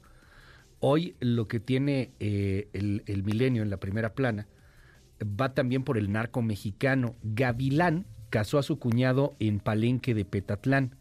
La ficha de la Fiscalía General de la República revela el perfil violento y la alianza con el PRI local del autor intelectual de la matanza del 6 de enero en Guerrero, cuando llegaron ahí a un palenque y empezaron a disparar y a matar a varias personas. Hoy viene ahí información importante de nuestro, de nuestro colaborador también, colaborador de varios medios, entre ellos Milenio Diario, Oscar Valderas. Ya con él platicaremos en un momento más también de lo que es el gavilán, quién es el gavilán y qué fue lo que sucedió, pero échele un ojo a esta pieza, es una pieza imperdible en torno al México roto de todos los días de nuestro colaborador Oscar Valderas, hoy en la primera del milenio. El gavilán quería pues matar a su cuñado y lo hizo ahí en ese palenque en Petatlán, en Guerrero. 2. Híjole, ahora sí, déjeme irme con todo lo que está eh, sucediendo allá en el, en el Ecuador. Hay varios medios, uno de ellos es El Universo, por ejemplo, que es un, un medio ecuatoriano, el de mayor circulación allá en Ecuador y que en su página de internet pues tiene muchísima información de los ataques de, de ayer. Eh, la Fiscalía va a formular cargos por terrorismo implicados en la incursión armada en TC Televisión. Más de 300 periodistas hoy en el Ecuador y de otros países firman un desplegado en donde rechazan el ataque que se hizo a TC Televisión cuando ayer hombres armados entraron a la tele, al set de televisión y ahí eh, pues amenazaron en medio de todo este conflicto que se está viviendo. Eh, también pues información importante en torno a las capturas que se habrían dado hasta el momento. Son 70 capturas durante operativos ejecutados a nivel nacional por los actos terroristas. Hay una orden, también lo maneja hoy el universo, de neutralizar bajo el derecho internacional humanitario, eh, que es aplicar fuerza letal contra 22 grupos reconocidos como terroristas. Además se habla con gran profusidad de el apoyo que están brindando varios eh, países como Argentina, Bolivia y Colombia al Ecuador, países vecinos, por los hechos violentos. Les ofrecen ayuda inclusive militar para poder combatir a los narcos, que son los grupos terroristas que menciona hoy el Ecuador. Hay también información de cómo Perú ha cerrado su frontera con Ecuador, pues para evitar que, haya por ahí alguna fuga de narcotraficantes. En fin, échele un ojo, es eluniverso.com, es la página de internet de, de este diario ecuatoriano en donde se está dando pues una cobertura casi que en tiempo real de esta situación de terror que está viviendo el Ecuador a partir de las 9 de la mañana. Hoy vamos a estar platicando con gran amplitud sobre el tema. Tendremos el testimonio anónimo de una persona que ha estado viviendo todo esto. Vamos a platicar también con una periodista muy reconocida allá en el Ecuador y el mismo Oscar Valderas en nuestra Nación Criminal, pues nos hablará de los vínculos del cártel Jalisco Nueva Generación y del cártel de Sinaloa que tienen una pugna en México y que también tienen una pugna en el Ecuador, como estos tentáculos han llegado hasta este país que está sumido en el crimen organizado el día de hoy, que está sumido en el terror. Las 7 con 34. Intelite reporta. La cobertura mediática de los temas del día. Yo se lo preguntaba y se lo preguntaba con el corazón en la mano, ¿eh? Me, dicen exagerado de repente aquí algunas personas en la red. Se vale, hombre. ¿Qué tan lejos está México de, de Ecuador?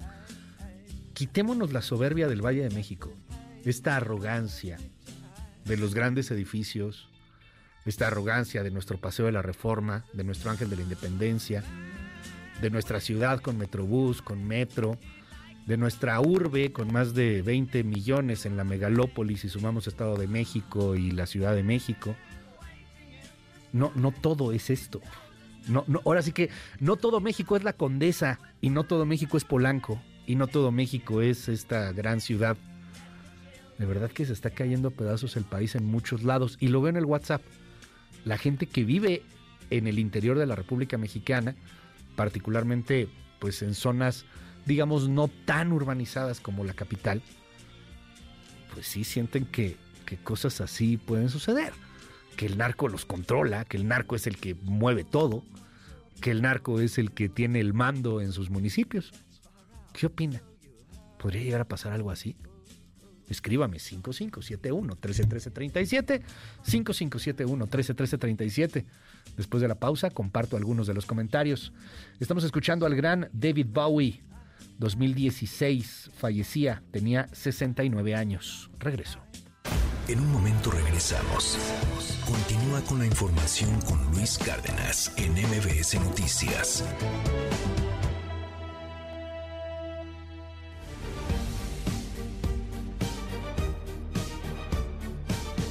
Vámonos a los comentarios de la comunidad en WhatsApp 5571 131337 5571 131337. Nos dicen aquí, la condesa, sí es el centro del país. Regresaste con mucha pila. Mando un gran abrazo. Gracias por el, por el comentario y por el mensaje. Este, nos dicen aquí en el WhatsApp, hola, soy Blanca desde la Ciudad de México, radio escucha frecuente. Ya sé que no responden a todos, pero te sigo escuchando. No compares esa porquería de ladrones con los angelitos peludos que dan amor y lealtad. Ah, cuando digo algo de perro, ¿no? Este sí tienes razón, ya no vamos a, a poner a los perros. Cuando digo esto está para el perro, este sí, no, no es para, no es para ofender al perro, claro que no. Gracias, señor, le mando un gran abrazo, Blanca. Eh, hola Luis, feliz retorno. Una pregunta. ¿Y México cómo trata a los centroamericanos? Muy mal, sumamente mal. Los trata del nabo. Eh, de eso se tratan las coaliciones partidistas y Morena lo hace y más descarado, pero eso no lo dices. La risa que me va a dar cuando eh, pierda Claudia y te despidan. Este, bueno, o sea, supuestamente me dices que yo apoyo a la 4T y que sería yo que un símil de Lord Molécula, supongo, ¿no? Una cosa por el estilo. En fin, este, eres un lamebotas de la 4T.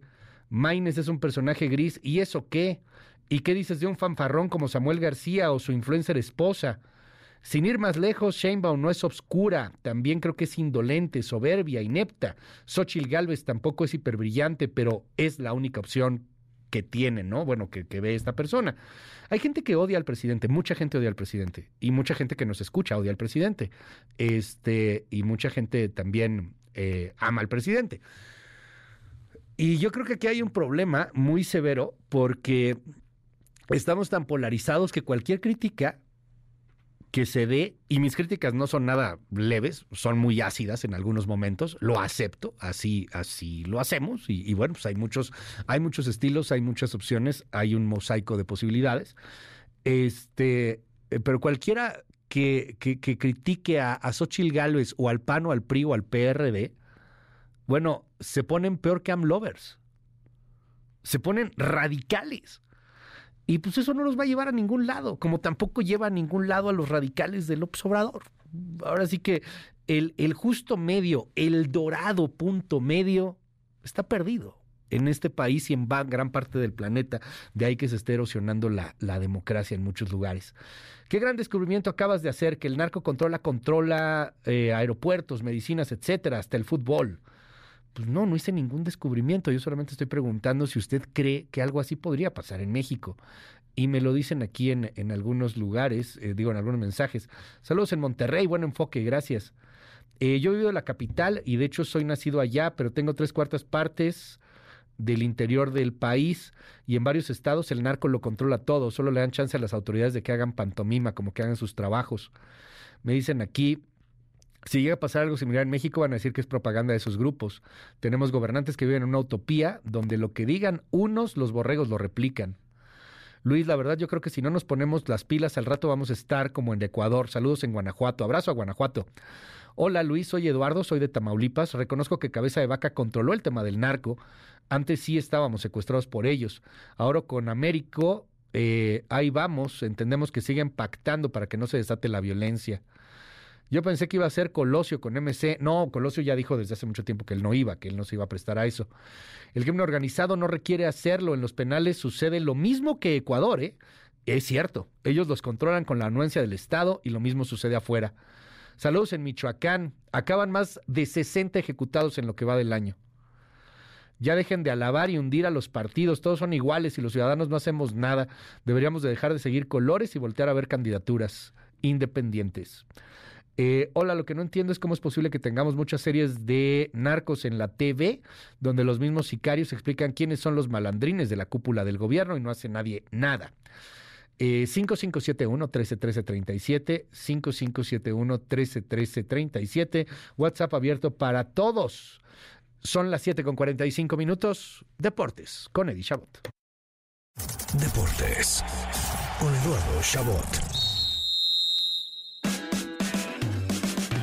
Querido Luis, qué placer saludarte a ti y a tu audiencia una vez más para llevarles lo mejor del mundo del deporte. Arrancamos como lo hemos venido haciendo los últimos días con novedades en el mercado de transferencias del fútbol mexicano. Esta vez con dos fichajes principales. El primero, el regreso de Santiago Ormeño al Puebla, equipo en el que pudo mostrar su mejor versión y donde espera volver a hacerlo esta temporada. Y el segundo es uno polémico y que está por concretarse, pues detalles separan a Kate Cowell, el futbolista del San José Earthquakes, de convertirse en nuevo delantero de las Chivas del Guadalajara. Podrá hacerlo gracias a que su abuelo materno es mexicano y así consiguió tanto el pasaporte nacional como el visto bueno del rebaño sagrado que sigue con esta tradición muy bonita, pero que no tiene lógica aunque se enojen sus aficionados. Yo puedo entender que como regla decidas jugar con puros mexicanos a pesar de la adversidad, de los altos costos que te ponen los otros equipos y las limitaciones, pero cuando empiezas a aceptar a algunos jugadores al encontrarle un familiar mexicano, pero no a otros como Santi Jiménez que juega en la selección mexicana porque no nació aquí al igual que ningún pariente a pesar de crecer en el país, representarlo y conocerlo mejor que otros. Para mí hasta ahí llegó el mexicanísimo y ojo que yo estoy a favor de que se acepte la llegada de Cowell en las Chivas, quien además podría ayudarles bastante, pero de la misma manera en que deberían de aceptar a jugadores como Santiago Jiménez. En fin, cada quien sus tradiciones y las consecuencias de ellas. Y hablando de consecuencias, las que tendrá que pagar el Monterrey, que a mi parecer desde el punto de vista administrativo ha fallado muchísimo, no solo por la forma en que le dieron las gracias a Funes Mori, no solo por la falta de resultados en últimos años y de refuerzos que hagan la diferencia, tampoco por la poca conexión que han establecido entre club y afición, sino por el mal manejo de algunos contratos como los de Rodrigo Aguirre y Joao Rojas, quienes ya no tienen cabida en el club, pero como sus contratos son de casi un millón de dólares y por cuatro años nadie está dispuesto a pagárselo y ahora Rayados no sabe qué hacer con ellos ni dónde encontrar a alguien que quiera comprarles este paquete. Mejor ya vámonos al fútbol europeo, donde continúa la actividad. Y es que ayer el Chelsea perdió en la semifinal de ida de la Carabao Cup ante nada más y nada menos que el Middlesbrough, equipo de segunda división inglesa que sueña con llegar a la final de este torneo ante todo pronóstico y que ya dio un gran paso al conseguir el 1 a 0 en casa en este juego. Hoy a las 2 de la tarde la ida de la otra semifinal entre el claro favorito, el Liverpool y el Fulham de Raúl Jiménez, quien además ganó el premio al gol del mes en el equipo y que quiere celebrarlo con un sorpresivo triunfo en Anfield. En Italia, la Fiorentina logró instaurarse en las semifinales de la Copa al vencer en penales 5 por 4 al Boloña tras empatar 0 a 0 y hoy conoceremos a otros dos semifinalistas más cuando a las 11 tengamos clásico capitalino entre la Lazio y la Roma por un pase a la siguiente ronda y a las 2 el Milan y el Atalanta se juegan otro boleto más. Pero donde está la verdadera emoción es en la Supercopa Española que hay que recordar que a diferencia del resto de Supercopa en Europa, en España tomaron la absurda decisión de que había que sacarle más lana a este tipo de partidos y en vez de que se enfrenten el campeón de liga contra el de copa y listo, mejor se armaron un torneito en Arabia Saudita con los primeros dos lugares de la liga y los dos finalistas de la copa con el objetivo de que se pueda dar la gran final entre el Real Madrid y el Barcelona y puedan satisfacer al público saudí. En fin, más allá de lo ilógico, al menos este formato nos permitirá gozar hoy a la una de la tarde de un derby madrileño entre el Real y el Atlético por un pase a la final de la Supercopa, así que disfrutar de este juego que será sin lugar a dudas un partidazo. En otras noticias del fútbol europeo, para los fanáticos del Tottenham, se concretó el fichaje de Timo Werner como nuevo delantero del equipo. El futbolista alemán ya había probado suerte en Inglaterra con el Chelsea, pero tras no rendir lo suficiente regresó a Leipzig y ahora tendrá la oportunidad de volver a la Premier League para darle más gol al equipo de los Hotspurs. Nos vamos a la NBA, donde ayer el mejor equipo de la liga, aunque la estadística no lo respalde en absoluto, mis Spurs de San Antonio dieron de qué hablar primero por el interés mostrado en firmar a John. Murray, jugador de Atlanta que justamente fue canjeado por San Antonio hace menos de dos años y que ahora podría regresar al equipo que lo seleccionó, pero del cual habló muy mal tras su salida, algo que dividió a los aficionados entre aquellos que lo quieren de vuelta y aquellos que no, pero la verdadera noticia importante es que a un par de días de que se dispute el partido de temporada regular en París entre Cleveland y Brooklyn, se ha dado a conocer que el objetivo es que el próximo año sean los Spurs quienes disputen este partido para que Víctor Wembanyama pueda jugar ante su gente en algo que la NBA sabe sería una estrategia comercial y económica bastante atractiva. Luis, hasta aquí la información deportiva. Nos escuchamos de nueva cuenta el día de mañana con lo mejor del mundo del deporte.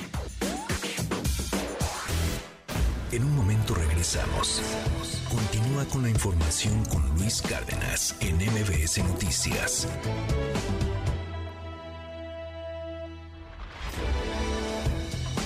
Ya estamos de regreso. MBS Noticias con Luis Cárdenas. Continuamos.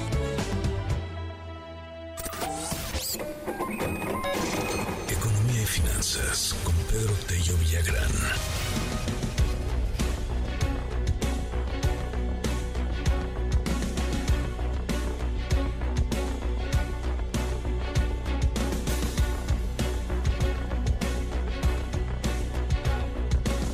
Las 7 con 53 minutos, Pedro Tello retrocede la confianza del consumidor en el arranque de 2024. Cuéntanos, querido Pedro, te mando un abrazo, buen día.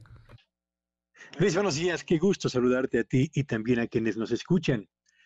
A inicios de esta semana, comentábamos que el recorte que tuvo el mes de diciembre en el número de empleos en el sector formal de la economía fue una cifra sin precedentes desde que el Seguro Social lleva registro de este indicador.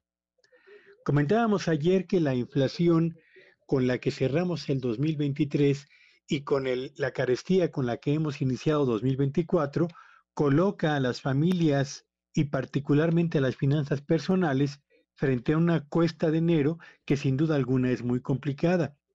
Y ahora la pregunta es, ¿cómo, que, ¿cómo es que esta combinación de empleos formales a la baja y por otro lado inflación al alza han impactado el nivel de confianza del consumidor mexicano? Pues de acuerdo con los datos más recientes publicados por el INEGI, a propósito de la encuesta que aplica en hogares de todo el país para recoger su percepción sobre el presente de la economía mexicana, pero también de la economía familiar y las posibilidades para comprar bienes de consumo duradero o electrodomésticos, los resultados son los siguientes.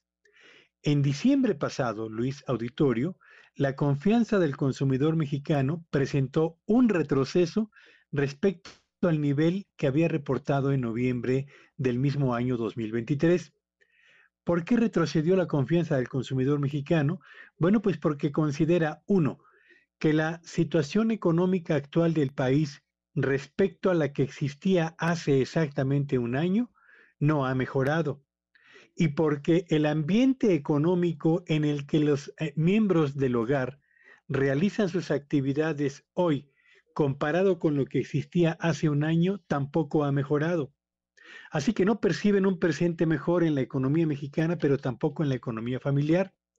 Y a la pregunta de qué esperan ustedes que ocurra en los próximos 12 meses con la economía mexicana, pero también con la economía familiar, bueno, pues la respuesta de los consumidores mexicanos, Luis Auditorio, es que no esperan una mejoría ni en la economía del país ni en la actividad económica de los miembros del hogar.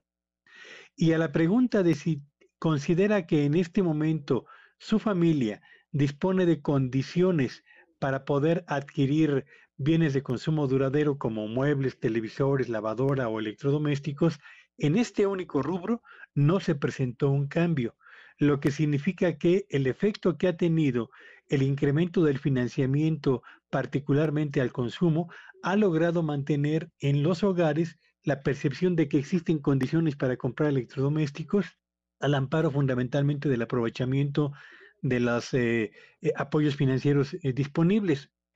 Lo que estos indicadores revelan, Luis Auditorio, es que el arranque del 2024, marcado por una dura, muy dura cuesta de enero, va a provocar que esta actitud de cautela del consumidor mexicano se traduzca en un descenso en las compras que realice en el comercio organizado, pero también en el comercio informal, y que consecuentemente, a la par del incremento en los precios, a la par de la retracción en la generación de empleos, se va a presentar también muy seguramente un descenso en las ventas al menudeo y consecuentemente mayores dificultades para que el comercio pida a sus industriales o a sus proveedores naturales la reposición de inventarios que eleven la actividad de la industria y genere por esa vía más inversión y más empleo. Así que un arranque de año, Luis, marcado por un retroceso en el índice, en el indicador de confianza del consumidor mexicano, que sin duda alguna va a tener efectos sobre el consumo y sobre la producción industrial en todo el territorio nacional.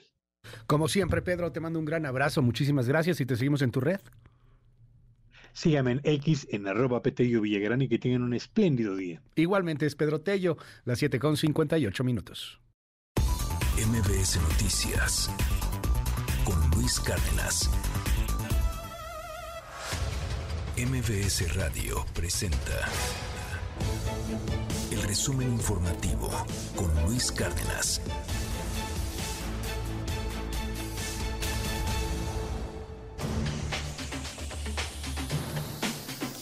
Coco García, qué gusto saludarte, muy buenos días. Buen día Luis, buen día al auditorio. Les comento que desde Acapulco, Guerrero, donde se lleva a cabo la conferencia matutina de este miércoles, la secretaria de Gobernación Luisa María Alcalde destacó que ya se concluyó la fase de atención a la emergencia tras el paso del huracán Otis en la entidad, por lo que ahora se realizan acciones de reconstrucción.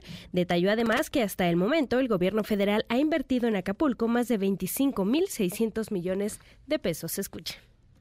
Hemos concluido prácticamente con la fase de atención a la emergencia y estamos ya en las acciones de reconstrucción. A la fecha tenemos 2.993 funcionarios públicos federales trabajando en Acapulco, esto sin contar eh, las Fuerzas Armadas y la Guardia Nacional y el gobierno federal ha invertido a la fecha 25.689 millones de pesos.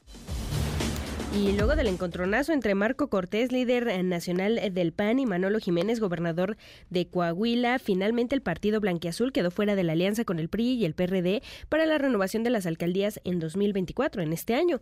En su lugar se sumó UDC, partido local que en 2023 se alió con Morena. A punto de concluir el plazo a la medianoche de este 9 de enero, los dirigentes en Coahuila del PRI, eh, Carlos Robles, del PRD Maritelma eh, Guajardo y de UDC Lenin Pérez acudieron al Instituto Electoral para solicitar el registro de la Alianza Ciudadana por la seguridad. Escucha acudimos a esta alianza donde se reconoce el valor histórico de unidad democrática, de la aportación que hemos hecho por la democracia.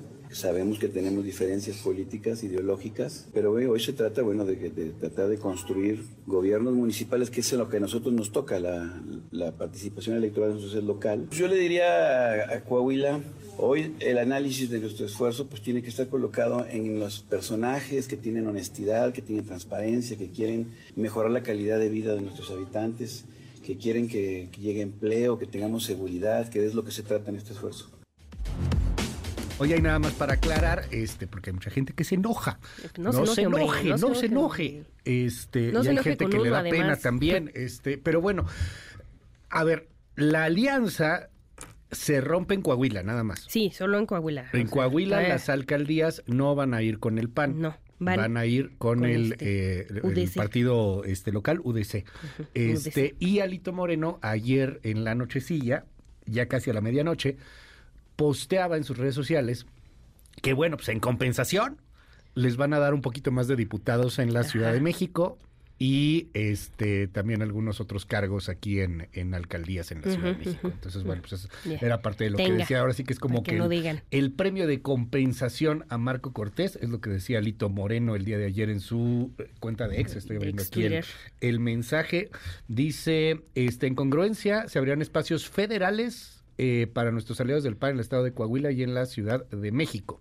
Espacios federales, o sea, más diputados, más diputados federales ajá. para el PAN en Coahuila y, y para la Ciudad, de, México. de, México. Ahí está la, la compensación, dice Alito Moreno, que la unidad siempre por delante de la alianza. A ver si es cierto. ¿Eh? ¿Qué más, Cuac. querida Coco? y eh, luego de registrarse en Ecuador motines eh, carcelarios, incendios de vehículos, atentados con explosivos y hasta el ingreso de un grupo armado al, a un canal de televisión y a la universidad en Guayaquil, lo que hasta el momento ha dejado al menos 10 muertos y 70 detenidos, la Embajada de México en aquel país ofreció apoyo a los connacionales que se encuentran en dicha nación. La embajadora Raquel Cerure pidió a los eh, ciudadanos mantener la calma y estar atentos a la información que emitan las autoridades, así como a permanecer en hoteles o lugares de residencia. En caso de emergencia, pidió ponerse en contacto con la embajada en el número telefónico más 59 39 94 94 01 53. Escuche. A todas las personas mexicanas en Ecuador, rogamos tomar nota de las siguientes recomendaciones. 1. Mantener la calma en todo momento. 2. Atender las indicaciones de las autoridades ecuatorianas. 3. Procurar mantenerse en casa u hoteles y evitar salidas o traslados que no sean esenciales. 4. Mantenerse al tanto de las redes sociales de la Embajada de México en Ecuador y en caso de emergencia ponerse en contacto con la Embajada al teléfono más 593 99 49 40153. Ante esta escalada de violencia en Ecuador, la Asamblea Nacional acordó conceder indultos y amnistías a policías y militares que combatan al crimen organizado. A través de una resolución dada a conocer por el presidente del Poder Legislativo, Henry Kronfle, eh, las distintas bancadas acordaron respaldar al gobierno de Daniel Novoa en el combate contra los delincuentes. Escuchen. Es ese apoyo irrestricto a las Fuerzas Armadas y a la Policía Nacional. El mensaje del presidente de la Asamblea de consenso de los 137 asambleístas ha sido clarísimo. Estamos listos y dispuestos para conceder amnistías e indultos, insisto, a aquellos policías que se jueguen la vida, la vida por nuestro país, por los ecuatorianos, porque este rato estamos en guerra, se ha declarado la guerra en el país y este rato el país clama la unidad. Esta resolución ha sido adoptada por todos y cada uno de los asambleístas sin diferencias ideológicas, políticas o dogmáticas. Gracias, querida Coco. Te seguimos en tu red. En arroba Coco García con doble I. Nos seguimos en todas las redes sociales. Luis, nos vemos al ratito. En un momentito más, las 8 con 4. Les recuerdo el 5571-131337, nuestro WhatsApp que está abierto absolutamente para todo, todo nuestro auditorio. Vámonos a una breve pausa. Hoy cumple 71 años la artista estadounidense Pat Benatar. Regreso. En un momento regresamos. Continúa con la información con Luis Cárdenas en MBS Noticias. Ya estamos de regreso. MBS Noticias con Luis Cárdenas. Continuamos. Primeras planas. El Universal. Banco del Bienestar contrata a filial de Telmex por 3 mil millones de pesos. Cambia de proveedor de electricidad, videovigilancia e Internet. Auditoría ha detectado irregularidades en esta empresa. Milenio. Hierve Ecuador con rebelión del narco. Perú sella frontera. El presidente Novoa declara conflicto armado interno luego de que sicarios irrumpieran en programa de televisión en vivo y sometieran a conductores. Hay ocho muertos por ataques en diversas ciudades. Reforma. Bama Inés. Destapa Samuel a precandidato. Propone en Movimiento Ciudadano a su coordinador de diputados como aspirante. Excelsior. Narcoterror en Ecuador. Gobierno moviliza al ejército por conflicto armado interno. Un comando irrumpió durante un noticiero en vivo para someter a técnicos y presentadores que luego fueron liberados. La jornada violenta que incluyó varios atentados y el secuestro de cuatro policías dejó 10 muertos, 2 heridos y 13 detenidos. Animal político. Jorge Álvarez Maínez será el nuevo precandidato de Movimiento Ciudadano a la presidencia. Samuel García lo destapa. La jornada. Crece robo a transportes en carreteras. El botín va a los tianguis. Extiende redes el crimen organizado. El financiero. Supera la inflación expectativas y termina el 2023 en 4.66% anual. Se desata el alivio y la trayectoria desciende del índice subyacente. El economista. Inflación se volvió a acelerar en diciembre. Cerró el 2023 en 4.66%. Registró una variación mensual de 0.71%.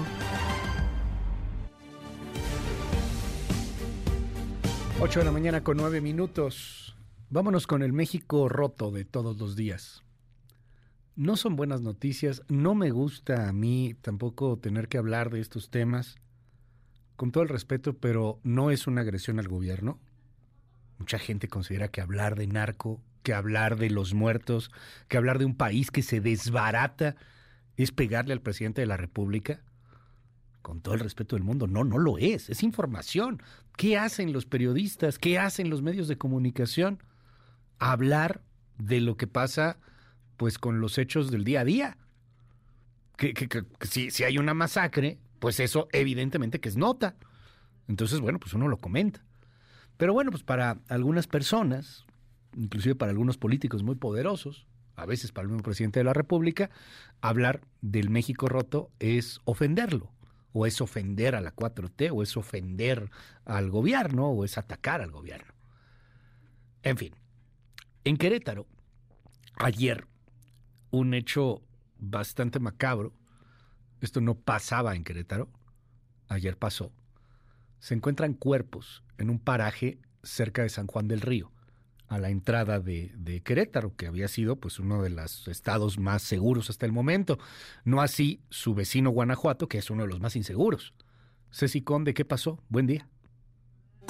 Hola Luis, fueron encontrados ayer martes los cuerpos de nueve hombres con signos de violencia en la comunidad de San Javier en San Juan del Río, en el estado de Querétaro, durante los recorridos que realizan elementos del ejército mexicano para el resguardo de ductos de Pemex, se hizo el hallazgo de los cuerpos que ya no contaban con signos vitales en dos vehículos con placas del estado de Hidalgo. Al respecto, el secretario de Seguridad Pública Municipal de San Juan del Río, Ángel Rangel Nieves, indicó recibieron el reporte y acudieron a realizar el acordonamiento de la zona estaremos apoyando las investigaciones que tanto autoridades federales como estatales lleven a cabo. Hasta este momento lo que te puedo informar es que los vehículos que se encontraron en el lugar cuentan con placas para otro estado, específicamente del estado de Hidalgo, y que no tenemos ningún reporte de personas como no localizadas que, correspondan con los, la descripción de los cuerpos que fueron localizados. Mientras tanto, la Secretaría de la Defensa Nacional anunció el arribo de 300 elementos, de los cuales 150 son del ejército mexicano y 150 de la Guardia Nacional, integrados como la fuerza de tarea de la decimosegunda región militar para reforzar la Estrategia Nacional de Seguridad Pública, así como la presencia de la Sedena y la Guardia Nacional en Querétaro. Hasta el momento, la Fiscalía General del Estado no ha informado de los avances de la investigación. Hasta aquí el reporte desde Querétaro.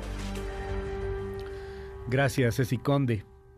Entre el primero de enero y el 8 de enero de 2024, este año se han cometido 529 homicidios dolosos.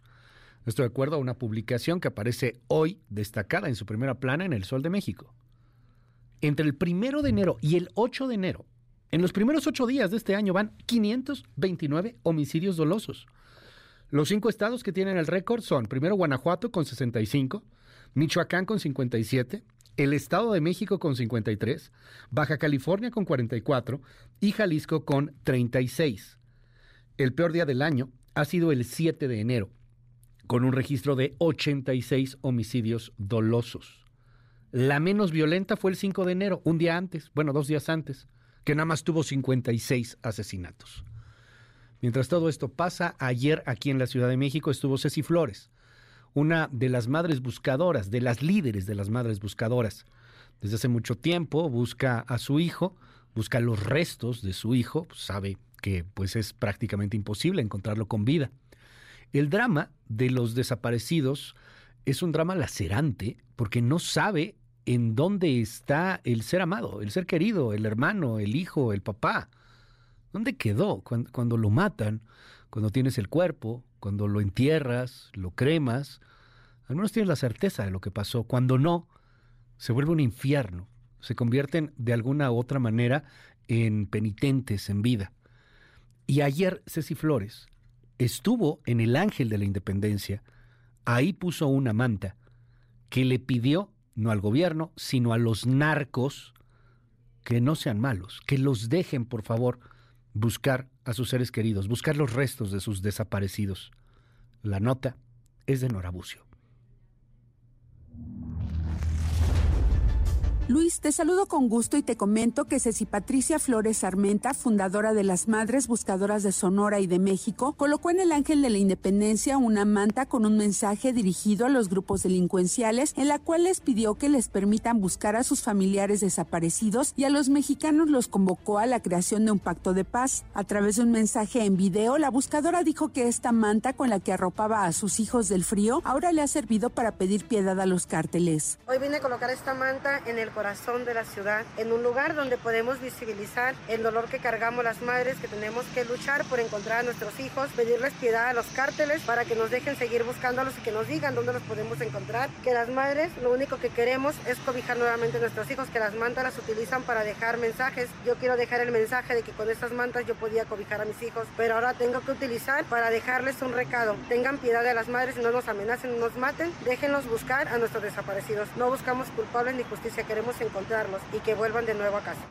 Flores Armenta, quien se encuentra bajo la protección del mecanismo del gobierno federal ante las amenazas que ha recibido por buscar a sus hijos desaparecidos, reiteró como lo ha hecho en otros mensajes el llamado hacia las organizaciones criminales a quienes les dijo que no quieren justicia ni cárcel, solo arropar a quienes parieron y un lugar donde rezarles. Finalmente, aseguró que las madres y las familias buscadoras en México no quieren ofender a nadie, solo buscar un país que viva sin en donde la mesa no se extrañe a nadie y que no haya niños preguntando por qué no vuelven sus padres. Les pido un pacto de paz y a todos los mexicanos iniciemos una gran plática donde nos escuchemos y entendamos todos. Cada dolor cuenta para aliviarnos entre todos, aseguró la madre buscadora. Para MBS Noticias informó Nora Bucio. Gracias, Nora. Son las 8 de la mañana con 16 minutos. Eh, nos dicen aquí en el WhatsApp, tienen toda la razón. Oigan, y, Mayela, desaparecida en Nuevo León, mañana se van a cumplir tres años, cinco meses, de repente se olvidaron del tema. Totalmente de acuerdo, vamos a seguir dándole eh, pues a, ese y a tantos y tantos desaparecidos que hay. 65 muertos diarios casi en los primeros ocho días del año está del nabo. Así está del nabo. Es que son tonterías. ¿Pides permiso a los delincuentes para poder buscar a tus hijos? En la torre. Exitoso, ¿no? Un éxito, los abrazos no balazos. Yo creo que estamos a un paso de ser clon de Ecuador. Doloroso, vergonzante y frustrante que las mamás buscadoras tengan que llegar a esta circunstancia. Es absurdo. Ya no pelean que no los maten, que no los desaparezcan, quieren sus cuerpos. Y el presidente las acusa y, se hace menso y se burla del dolor, dicen aquí en el WhatsApp.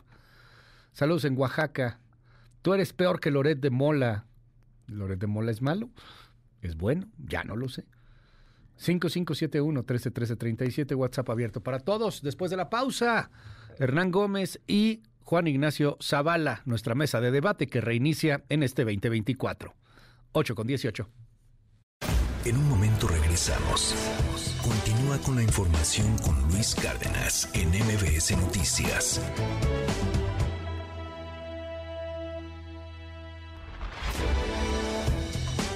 Ya estamos de regreso. MBS Noticias con Luis Cárdenas. Continuamos. 8 de la mañana con 23 minutos. Ya tenemos mesa de debate de nueva cuenta. Juan Ignacio Zavala, bienvenido. ¿Cómo estás? Feliz año. Feliz año. ¿Cómo están? Hernán Gómez, Hola, bienvenido. Feliz año. Ya, ahora sí, ya, ya nos echamos Ya, vacaciones desde noviembre, no manches. Pues tú, nosotros estuvimos aquí pendientes de la llamada. No, hoy sí. hoy sí. bueno, pues qué, qué gusto me da volverlos a ver. Este, pues hay varios temas que están sobre la mesa. Ahora sí que con qué quieren Pues iniciar, con Maines, disparen. ¿no? Es como el, ¿El nuevo? que parece que ya hay candidato de MC. Gris hasta. No, mira, te voy a decir No, algo. no, es ¿eh? mucho más gris Dante Delgado. O sea, creo que en un acto de sensatez, Dante Delgado se dio cuenta que es anticlimático, anticarismático, colérico, siniestro, que, que, que tiene jeta de mercenario. o Del sea, ex Luthor. ¿Eh? Como Lex Luthor. No sé, pero creo Sí. que tuvo la sensatez de darse cuenta que no es un candidato atractivo Dante Delgado. Y entonces como que se abrió y le dio chance a, a Maines, que me parece que es un cuate con inteligencia. Ujú. Entiende más o menos que es la izquierda, sí, ha estado en el PRI y en otros partidos, pero digamos, más o menos tiene cierta consistencia ideológica, buen discurso, creo que fue buen legislador, presentó buenas propuestas, y es un cuate que, pues, al final de cuentas, pues tiene el, el plus de ser joven, que creo que eso le da un... Ahora, esta aparición de ayer, donde Samuel, como en su rancho, le hereda la estafeta. Sí, con me una carne asada y unas chelas. Sí, sí, no, Unas toda esa escena blanca. me parece de un Momento carta patético. momento carta blanca. Así como que el momento carta blanca, así como que te heredo Sí, la candidatura, sí. mi amigo. Compadre. Me pareció, así, pues, este cuate se comporta como si, o sea, Monterrey es como su rancho, MC también. Eh, él decide que Maines va a ser el candidato. ¿Dónde están los Bueno, procedimientos lo decidió Dante, ¿no? Dante le dio permiso de También, dar el anuncio. Claro, obviamente fue Dante, pero esta forma de anunciarlo así ¿Qué? me pareció muy ¿Tú desafortunado. cómo lo ves, Juan Ignacio? Mira, yo, yo creo que es este saludable para Movimiento Ciudadano esa candidatura. Yo creo igual que Hernán, eh, Jorge Álvarez me parece que como legislador ha sido de, de lo mejor que hemos tenido en- Ujú. en, en- realmente en estos dos últimos eh, estas dos últimas Sí, cámaras. ¿no? Es, un hombre consistente, coherente, inteligente, muy bueno para el debate, eh, con- Articulado. con- articulado, con muchas, eh, con mucha soltura para, para manejar temas. Es un eh, legislador, un político que ha estado como pocos dando la, la batalla en contra de la militarización de este gobierno, ¿no? O sea, sí, sí- Ah, sí- claro. sí ha sido verdaderamente consistente. Creo que en ese sentido tiene eh, ti- tiene valores políticos, ¿no? Y me parece que en, en- en términos de lo que ellos han dado en llamar la nueva política, este eh, pues sí, sí, sí, sí embona con, con Jorge Álvarez Maínez. Tiene unos retos enormes, ¿no? Enormes. Pues sí. O sea, de entrada, pues, ser conocido, eso es muy complicado, lo estamos viendo con, eh, con Xochitl Galvez, ¿no? Eh, por supuesto, ahí quieren hacer el, el empuje, vamos a ver qué tal, porque es una personalidad radicalmente distinta a la de, a la de Samuel. ¿no? Pero creo que el hecho de que no estuviera ayer que no Dante le- Delgado es algo sano, ¿no? Como que, Ah, se, no, sí. como que Sí. se está oreando esa candidatura, como que Dante está llevando esa parte de De Blackle que tuvo el O sea, por partido lo el año regular pasado. este, este tercero en discordia era el que le ponía salsita a las campañas, ¿no? El Bronco hablando de los moches de mano, no Pues, sé algo, porque no puede sí, ganar, no, no, puede aquí- hacer aquí nada. no sé porque no es- sé qué va a hacer el Jorge. Álvarez Maínez. Creo sea, que lo que vemos, yo lo veo plano ahí. Lo que sí vimos es el peligro que representó Samuel para eh, la candidatura de Sí, Xochitl. ¿eh? O sea, eso es algo real que Sí. se ve en, esta expectativa. No es el caso eh, a- Sí, ahorita con Álvarez Jorge. Creo que él de- deberá pensar muy bien qué tipo de campaña va a hacer. Eh, uno, por lo que decíamos, el problema de crecer. La otra es apostar esto que en el debate, pues, seguramente él va a ser el más suelto en el debate. Sí, claro, no tiene nada que perder. Pero no es nada, eh, eso te puede dar un punto o dos puntos, o te puede dar nada. Así Además, tengas una. el único una- hombre una entre dos mujeres. Pero creo que sí hay. Sí, ese es el... Digamos, en términos de una opción política eh, nueva, distinta, pues me parece una candidatura mucho más consecuente que si hubiera buscado otra.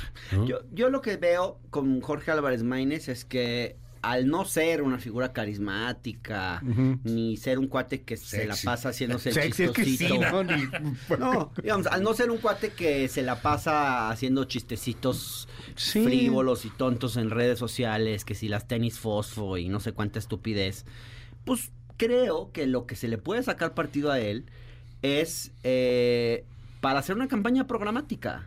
O sea, ojalá IMC pudiera ser el partido que se diferencie en esta campaña por sus propuestas. Digo, no sé si a ustedes les pase, pero yo estoy viendo, está empezando el año y yo ya estoy harto de los spots de. Xochitl y de Claudia. O sea, estoy harto de Sí, las campañas electorales. A mí yo ya me cansé y apenas Sí. está empezando el año y faltan Pero ya viene la meses. Que no Sí, sé sí, sí, exactamente qué sea eso, Sabemos pero que no, ya viene que no está, o sea, que sigue la grilla ahí, todo el rollo. Entonces, Ah, este, la verdad sí, sí es muy agotador estas campañas donde no está habiendo ninguna discusión programática, donde todos son escandalitos, eh, que a los tres días cambian por otro escandalito, y pleitos, este, dimes y diretes, y todo es una pelea de personalidades al final. No, Hablando- no, no sé, yo no veo que se estén contratan- contrastando realmente seriamente No. proyectos. Y creo que O- o ni, ni siquiera personas, ¿eh? Sí, ni siquiera Ni siquiera personas. personas. Yo, yo, yo veo que todo está así medio, medio eh, estancado. Entiendo Claudia, ¿no? Porque Claudia es la que no tiene por qué andar contrastando nada si se supone que lleva una diferencia de puntos como la que dice que tener. trae. El caso de Xochitl sí Dice creo que es- tener. eh, bueno, las Lo encuestas. dicen todas las encuestas, ¿no? y eso, pues, por eso. No es que ella ahí- diga tener. Bueno, y ella también lo Es que dice. luego hay unas que dicen Bueno, que hay unas pacientes 60 arriba Sí, y que otras que traen 120%, 20, ¿no? Sí, tener. que va a tener 180% de los votos, pues no, no Más se bien ya ganó, ¿no? O Pero sea, creo- reconozcamos creo que ahí eso. la que está obligada en eso es, es Xochitl. A, co- a contrastar y creo que pues eh, ahí déjame llamar la atención sobre un punto que me parece relevante hablando de la campaña de Xochitl. Eh, es el asunto de Coahuila. Marco Cortés. ¿no? Sí. Hijo. O sea, que, mira, me, me parece que son las cosas precisamente. Ya, ya que Xochitl había, eh, digamos, la alianza hizo un- una gran cosa, un gran éxito No me político. ayudes, único que ha compadre. tenido, que fue bajar a Samuel. Eso se le debe al PRI y al PAN, que fue lo que hicieron, parece la política, lo hicieron estupendamente. Pues la verdad, sí. Chapó, palomita, mano. Eso sí, Xochitl no tiene Buena queja. operación. Y, y paréntesis, Buena operación. yo creo que más Y- los, los diputados regios, ¿eh? Más Por los diputados pero de sí, desde lo nacional. Entonces, Xochitl no tienen eh, que reclamarles nada. Estaban en eso cuando sale esta inteligencia luminosa que es Marco Cortés a ventanear un papelito verdaderamente este eh, El que había negado.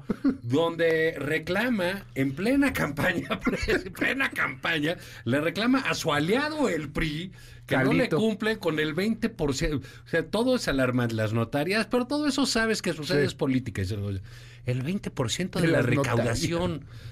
Sí, y dices, bueno, y, y- y todavía pone los papeles muy inteligente, claro, ahí Miren, está, aquí miren. está, yo firmé y él firmó. O sea, es que ese, vamos a esas cosas, ese tipo de política, ese de eso se va a tratar la alianza. Están poniendo a Xochitl contra la espalda y la pared cuando justo iba la, una de las más eh, malas semanas de Claudia Sheinbaum por lo de Ernestina Godoy, por lo de San Juana Martínez, porque está atorada con todo eso, con las burradas del presidente misógino, ¿no? Lo del hombre vestido de mujer. etcétera.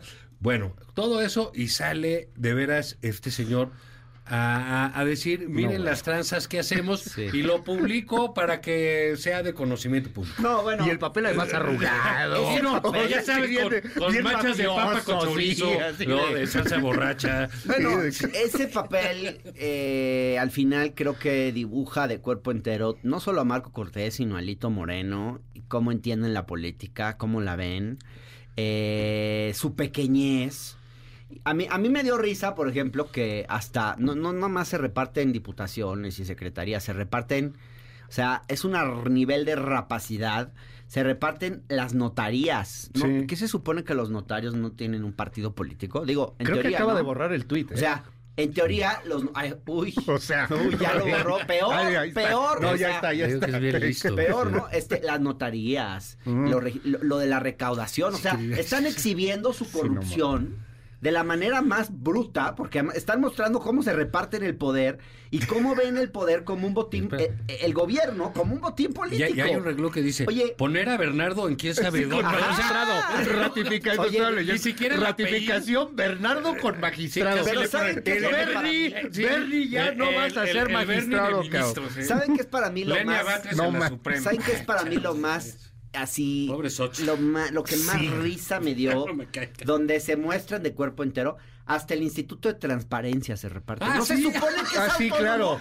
No se supone que el PAN defiende Oye, la autonomía además del los Instituto toca el de Instituto de- Transparencia y critica a López Obrador porque está contra los organismos autónomos. Te lo está repartiendo Sí, con una subsistema cuota de partida. educación. Ah, ¿qué toca el? Instituto de Transparencia. Solo falta que se repartan el Instituto Pero ya Electoral viste por qué. Local, no, la presidencia del No, Tribunal me parece Electoral. que te No, estás está pasando en tu crítica. Eso es transparencia. Bueno, Más- más no puede ser. transparentes, ¿eh? Eso sí, eso sí. Podríamos Sí, empezar más a no pedir, podríamos empezar a pedir por transparencia los Sí, claro. papelitos de todos los Sí, acuerdos pero- políticos que se hacen. No, yo no puedo creer que cañón. hagan O sea, digamos, yo sí y lo creo firmen, que ¿eh? Xochitl Galvez debe decir algo al respecto. Ya comentó en, en algún momento ya en un tuit, las, eh, ayer o sí, diciendo que los acuerdos eh, no eran así, eran para beneficio, etcétera. Sí. Pero hay algo ahí que ya está... no digo, está podrido. podrido, ¿no? Ya. Y, y pregunto otra vez, ¿qué opina el coordinador de la campaña? Que nunca sale a nada. O sea, eso el señor Krill hace cuenta que no coordina nada, ¿no? Entonces, no salen absolutamente Se está de nada. Vacaciones, ¿no? Que pues, sigue, pues hace tres años. Y ahí digamos, ¿qué opinan del PAN? ¿Qué opinan los panistas en serio de esto? ¿No? Sí. O sea, digamos, no, las negociaciones, eso a mí no me espanta, eso no me asusta. Ay, que Claudia negoció con Clara, que esto con el otro, que el PG con MC, que el PAN con... el- Sí, sí, se entiende. Pero ¿cómo lo hizo? ¿Qué hicieron? ¿Qué pidieron? ¿Por qué lo hacen en la campaña? ¿Por qué lo hacen en estos momentos? ¿Para qué? ¿A quién beneficia? Por- todo esto revela, en efecto, los chiquitos que son. ¿De qué ha vivido el PAN? ¿Por qué es chiquito? ¿Por qué está en, en la lona? ¿Por qué ganó el presidente como ganó en el 2018? ¿Y por ¿No? qué va a volver a ganar su no candidata? sé, no, ya se va a su rancho.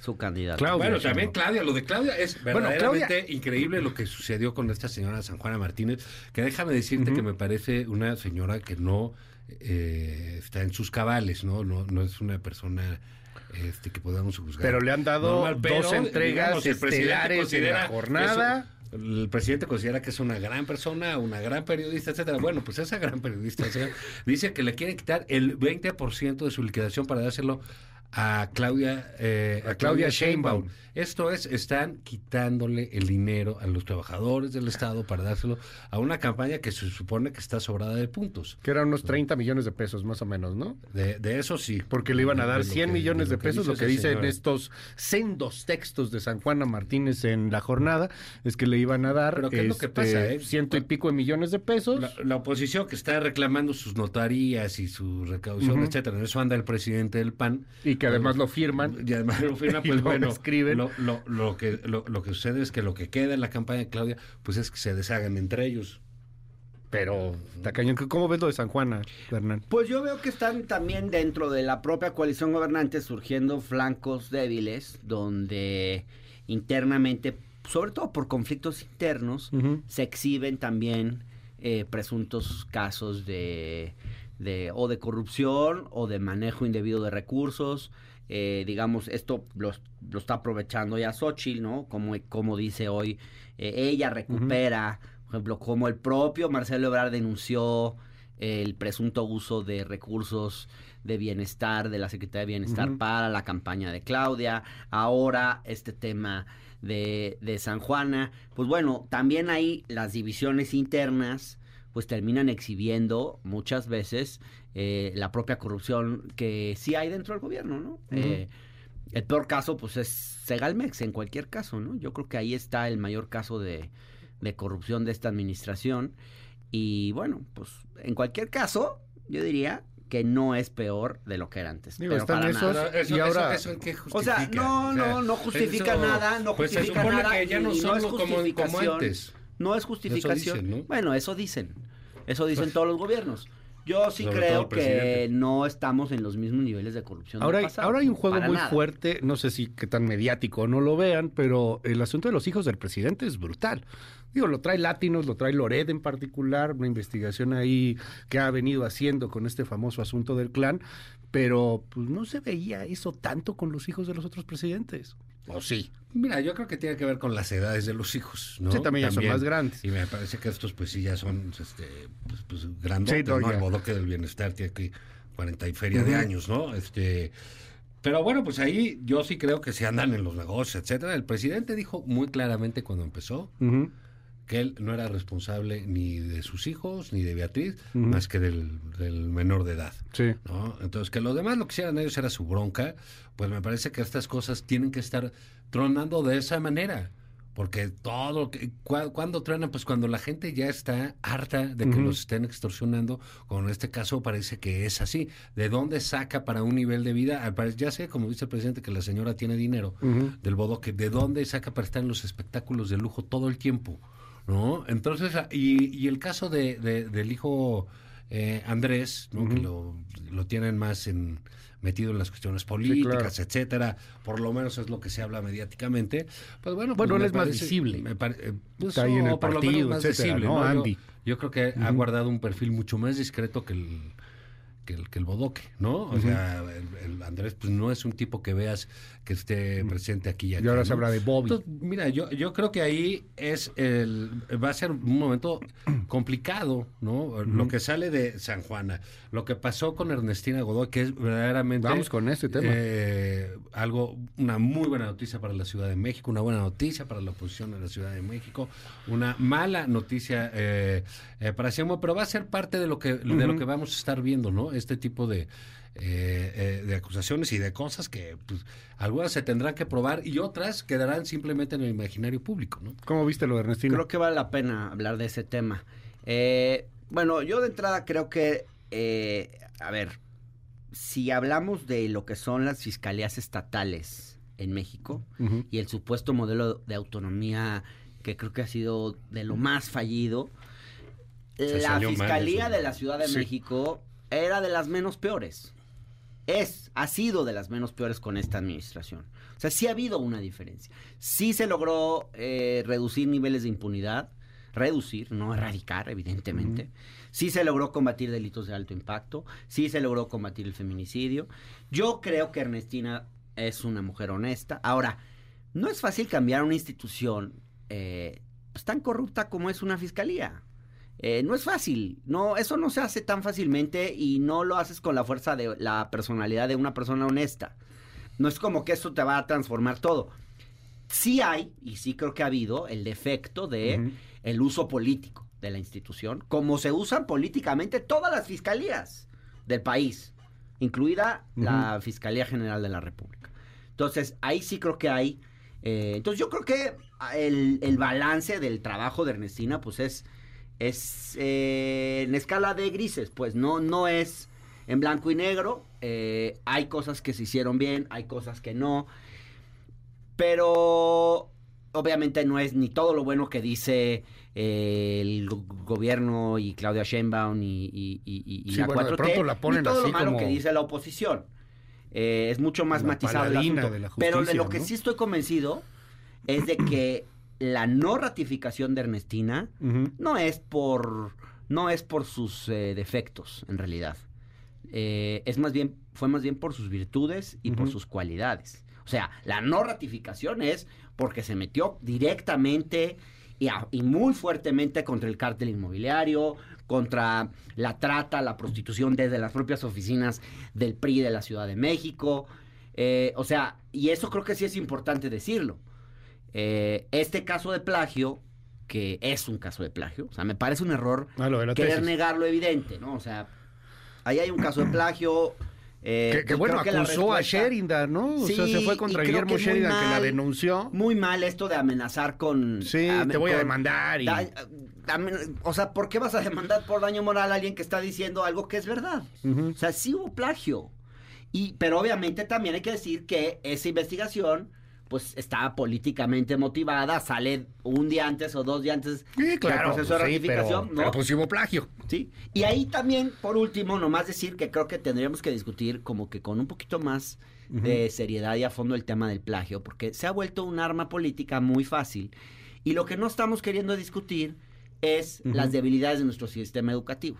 Porque si realmente Sheridan se mete a hacer un estudio de la cantidad de tesis de licenciatura, sobre todo, en las que hay plagio, porque no se cita bien, buen- Seguro que son más del 50%, porque en este país no se enfatiza el tema del plagio, porque los maestros, porque por, por la debilidad de nuestro sistema educativo y porque no hay énfasis en eso. Yo como maestro en una institución privada que no voy a balconear aquí, pero en la que di clases de licenciatura, cuando descubrí dos casos de plagio y los quise llevar eh, a una sanción, no pude hacerlo, no me dejaron hacerlo. O sea, dos alumnas que copiaron eh, cut and paste directo de internet un texto que me di cuenta en el acto y yo no las pude expulsar. Entonces, eso es que somos muy laxos con el tema del plagio. Entonces, es un problema estructural de nuestro sistema educativo.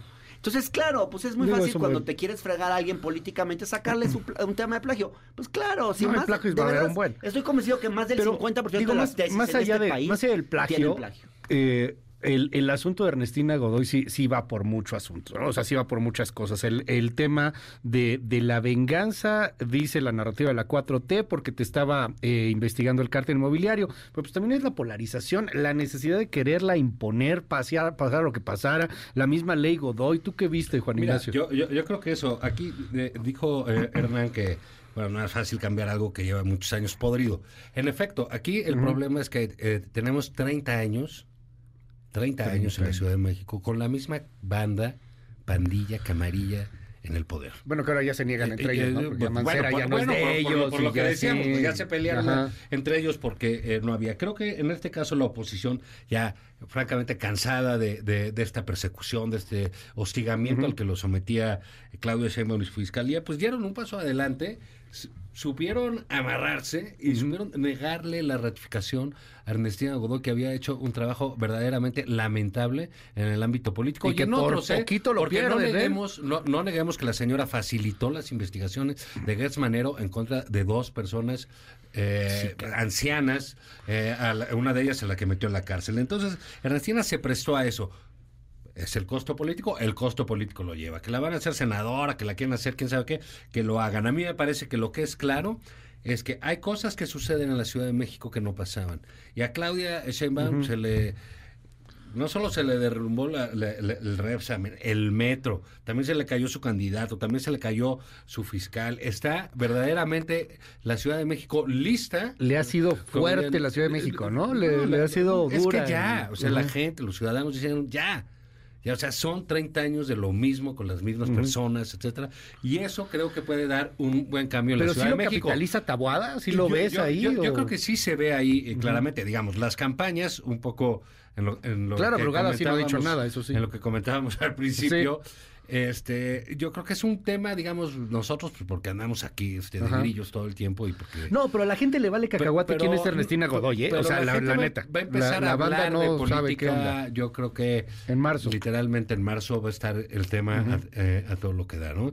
Y sí creo, por lo que se ve en muchas encuestas, que la voluntad de cambio en la Ciudad de México es distinto de lo que se vive en el país. Sí, claro. Ese es un, para, digamos, en el caso de, de Santiago Taboada, pla- ha planteado su dilema muy claramente, ¿no? De este cambio que necesitamos o la continuidad, Sí. un poco esto de cómo se vive en Benito Juárez, cómo se vive en Iztapalapa, el estilo de gobierno de cada una. Ha sido mucho más sencillo ese contraste que decíamos que Xochitl, que pues, está haciendo su recetario y todas estas cosas, Sí. ¿no? Todo el tiempo, pero no. Xochitl hablando de Xochitl hablando de Ernestina Godoy en Sinaloa. no, O sea, exacto, no alcanza a decir, sí, bueno, dónde está eh, eh, todo ese todo ese dilema, donde también retomando las encuestas, un gran porcentaje de la población dice que pues, quiere continuar con este cambio o simplemente matizar un- una especie de rumbo. Entonces eso ha sido más, más complicado. Pero sí, creo que ha sido una malísima semana en ese caso para Claudio Sheinbaum. Eh, estamos a 10 de enero, falta pues ya muy poquito para la elección presidencial. Van a acabar las precampañas el domingo. Acaban el 18, este, las precampañas. El domingo. El, ah, y el 18 ya tienen que, este, que empieza la intercampaña, Así ¿no? es. 18 ya tiene que haber candidata, que pues ya sabemos quiénes son. Eh, ¿cómo, cómo lo ven hasta el momento? O sea, las encuestas están marcando una clara eh, pues eh, tendencia favorable para Claudia Sheinbaum. Tú ya lo ves irreversible, Hernán. Tú dices que ya ganó. Por supuesto. Elección de trámite, prácticamente. Sí, por supuesto. Además, creo que los intentos de Xochitl Galvez eh, por despegar, pues los ha desperdiciado sistemáticamente. Ha sido una campaña sumamente errática. Vamos, empezó el año ya equivocándose.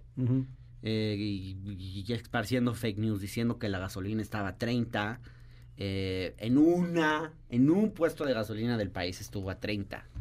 Este, y los aumentos en la gasolina no han sido del tamaño, en el precio de la gasolina, no han sido del tamaño de lo que fueron con Peña y con Calderón. Entonces aquí no ha habido gasolinazos. Entonces, si de entrada empiezas mintiendo, así empezó el año. Y a eso se acumulan pues toda la larga serie de tropiezos de Xochitl, desde cuando descalificó a Lito y luego se echó para atrás, hasta toda la larga serie de tropiezos, cómo manejó el tema de su propio plagio. Este, a mí me parece que la campaña de Claudia muestra mucho más solidez, mucha más consistencia. En la 4T no la querían de candidata, ¿te acuerdas? Tú aquí mismo lo decías, o ¿A sea, quién? Xochitl Galvez, ¿no? Qué Ah. riesgo que sea la candidata, así como que era la que... Sí, y la verdad La es que daba un solita poco se más de miedito. Solita se desplomó, o bueno, o, o la desplomaron sus propios, este, su propio equipo. Porque pues al final el problema, digo, yo lo que veía de Xochitl siempre, el problema era con quién iba. Y creo que, eh, pero pues me sorprendió porque el problema no solo es con quién va, es que ella misma ha sido Sí. muy inconsistente. O sea, me- a mí me, me sorprendió porque en efecto yo decía, es una buena candidata, el problema son sus, sus aliados los que la sostienen. Y ahora me doy cuenta que no nada más son los aliados los que la sostienen, es ella misma el problema. O sea, ha demostrado ser muy inconsistente, ha demostrado ser muy improvisada, ha demostrado no tener el nivel eh, de, digamos, para competir por, por la, La presidencia. Y en el discurso es muy rap, es muy fácil que haga aguas. Este, es muy fácil que se equivoque eh, y que cometa errores que no comete Claudia. Y yo creo que tampoco los cometería ¿Tú eh, cómo Jorge ves Álvarez en Maínez. este momento? Sí, creo que, digamos, parte del asunto es pues, una campaña, este, pues no solo es el equipo, pues es el candidato y el, el equipo es reflejo del candidato. Sí, claro. Cuando, dicen, no, es que el presidente está mal rodeado, bueno, pues él escogió a esa gente, ¿no? O sea, es lo mismo del candidato, ¿no? Pues, ¿Y aquí sí los habrá ¿qué escogido? Xochitl? Aquí o no, sea, No, aquí ella no, no, creo bueno, que ella, escogido ella no Xochitl, ¿no? escoge, ella no escoge a Marco Cortés, nadie escogería a Marco Cortés. Pero, No. de- de- de- pero ella no escoge eso, pero sí, sí, sí. Pero va a ser senador, ¿no? Pero sí ha escogido, pues, con quién hacerle caso, a Ujú. quién las... Eso sí es de ella, ¿eh? Digamos, aquí cada quien tiene también sus responsabilidades, sus dichos, sus formas, es- también son de ella.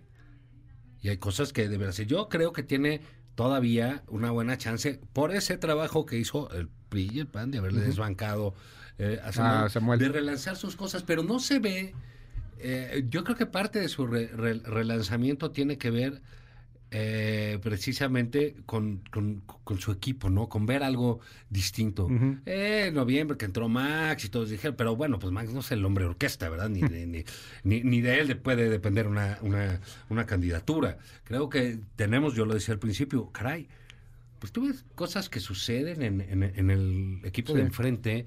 ¿Y quién las cacha? ¿Dónde está? Porque ya, ya, ya vimos en dónde está Marco. ¿Pero ¿Dónde está Krill? ¿Dónde están eh, los otros? ¿no? Sí, nadie En- ha salido a Pues nadie ayudar, sabe. a cada- tratar de desmentir, entrevista a aquí. borrar. No, aquí estamos vetados. Pues sí, Aquí dicen, estamos oye, vetados. y- y- Con él y con muchos más, sí, ¿no? llámenles Pero sí.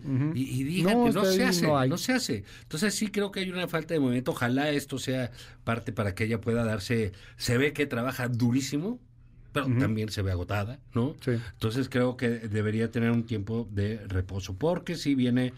eh, viene la parte difícil y sí es un Bueno, tramo. es que debió de haber tenido ya ahorita, ya ahorita ya el más. reposo. Yo esperaba Pero más sí, sí, eh, Me ha sí, desilusionado Yo un creo poco. que ha sido general eso, ¿no? Sí. Decir, chin, esto como que iba, como que la parte de su historia, que es muy buena, pero pues se quedó atorada en una parte y nunca nos ha contado realmente lo interesante. O, o- o lo que quiere comprar la gente, lo que quisiera saber cómo hacer, ¿no? Eh, es muy autorreferencial. eh, Sí. Los temas, como dices, pues anda perdido, anda hablando de Ernestina Godoy en Sinaloa. O sea, yo hay, creo es- que- hay como que un, un, un poco lo, lo, lo decías hace rato, ¿no? Enfrente está Claudia, que es una eh, persona, pues sí, es... Que está cuidadísima eh, eh, la campaña es- de Claudia, ¿no? Eso sí y también hay que bien, y decirlo. ella es, ella es muy eh, estática, es, digamos, es de una pieza, es así, es ordenada y tan tan. No, y la, la No va- tratan, no la tratan de impulsar cuando va a su podcast donde se siente ella cómoda, Shane Boom, Pero, y ahí no, le sacan cosas, los todo eso nada le chistecillos queda, nada le queda. y cosas ahí, Está así, es pero, una de las está- peores candidatas. pero súper cuidado. es pero una de las peores bien. candidatas que ha habido. Lo Es un súper cuidado. ver, yo, yo sí Pero, no, quiero déjame terminar. Es una de las peores candidatas. Claudia Sheinbaum. Claudia Pues está resultando porque muy no buena es, candidata. es porque se está cuidando, porque tiene un, eh, tiene un punto, Es que es digamos, curioso, de al herencia final es como muy bien. plástico. No, ya- es mucho más Y hace que eso. bien, hace bien en es cuidarse. plástico. ¿Me Es mucho más que eso. artificial. es- Ella, ella tiene no que se- no cuidarse se deja y es lo hacer. que hace bien. ¿Puedo hablar? Me- ya, nada más déjame, déjame concluir. Eh, Es que ya va a acabar el en el caso de Álvaro, pues entonces, entonces ya no hablaste. el caso de Álvaro, como dices, que también es un hombre consistente, con discurso, con capacidad, con soltura, pues ¿quién tiene el problema ahí de cómo se va a mover? Pues Xochitl. Ese es su reto y todos estamos esperando desde hace Algo. algunos meses a ver cómo es eh, cómo es. Hernán. Fíjense cómo son las Sé cosas. breve ¿no? porque ya va a acabar. ¿Cómo son las cosas en la política? Pero cuando yo voy a hacer una confesión de parte, cuando salió la candidatura de Xochitl, yo dije, híjole, Aquí te este sí es un escuchamos. desafío Sí, porque dijiste que debía ser de Morena. Sí, exacto. Ella, yo dije, es mejor candidata que Claudia, porque es más carismática, porque tiene más pila, duda. porque es más chistosa, porque jala. Y lo que he visto Sí, se es que estancó. mientras Xochitl ha involucionado, Dejó de ser Xochitl. Claudia ha evolucionado. O sea, fíjate. Y la han ayudado mucho. O sea, fíjate- fíjense en los spots. Claudia era una persona que tú veías y siempre estaba muy seria, con, con mala cara. Ay, ahorita anda muy salerosa, Eh, sí, Ya- ya tiene y ahora- TikTok. Es, es que Pero tona. cada vez que es la que ves- tona es una, Pues sí, lo que quieras no- decir, lo que quieras decir, No, pero como sonríe más, salvo que se enoja bien. con gritos. Como producto lo está Ah, haciendo no. muy bien. Es O sea, disciplinada como pocos. Ahora la ves en todos los, en todos los, los spots, la ves sonriendo, con el rostro diáfano, No, ya. fresco, Oye, pero- descansado. Déjale de- De veras. Sí, la con ves mascarilla con de aguacate. Bueno, sí, eso sí, La sí ves con el- energía, la ves con ímpetu, la ves más joven. Bueno, también ella dice hola. Sí, ya, se ve que trae bien. filtros, ¿eh? Sí, energía. se ve bien la bien. luz, Bueno, no todo el importa, rollo, así, lo que así, sea, muy- pero no la veíamos Muy y eso, ¿no? Y eso en una campaña sí es importante. O sea, decir algo, Por hay supuesto. muy buen manejo No, de pero por imagen de supuesto. Claudia Sheinbaum. Hay muy buenos marqueteros políticos al lado de Claudia Sheinbaum. Hay muy buenos Bueno, de son tan buenos que hasta parecen de derecha, De, Hernán. de- de- sí. De verdad, Y o sea, la candidata parece y si de ella derecha, parece- de pronto. Y si ella parece simpática y alegre, como dice Germán, pues son unos Soy grandes Hernán. marqueteros. Hernán. Pero, no, dije Hernán, dije Hernán. Dijiste no, y Germán. déjame decir, no. No, sí dijiste es que- Germán. Es que, Pero uno, eh, eh, La verdad, lapsus. no estoy de acuerdo Voy- voy- en que me vengan aquí a cambiar el nombre. Voy a subrayar A algo que dijo Germán Martínez ahorita. es, en efecto, una candidatura, seas como sea, sea carismático o no, es un, en un gran porcentaje disciplina. Sí, claro. Disciplina.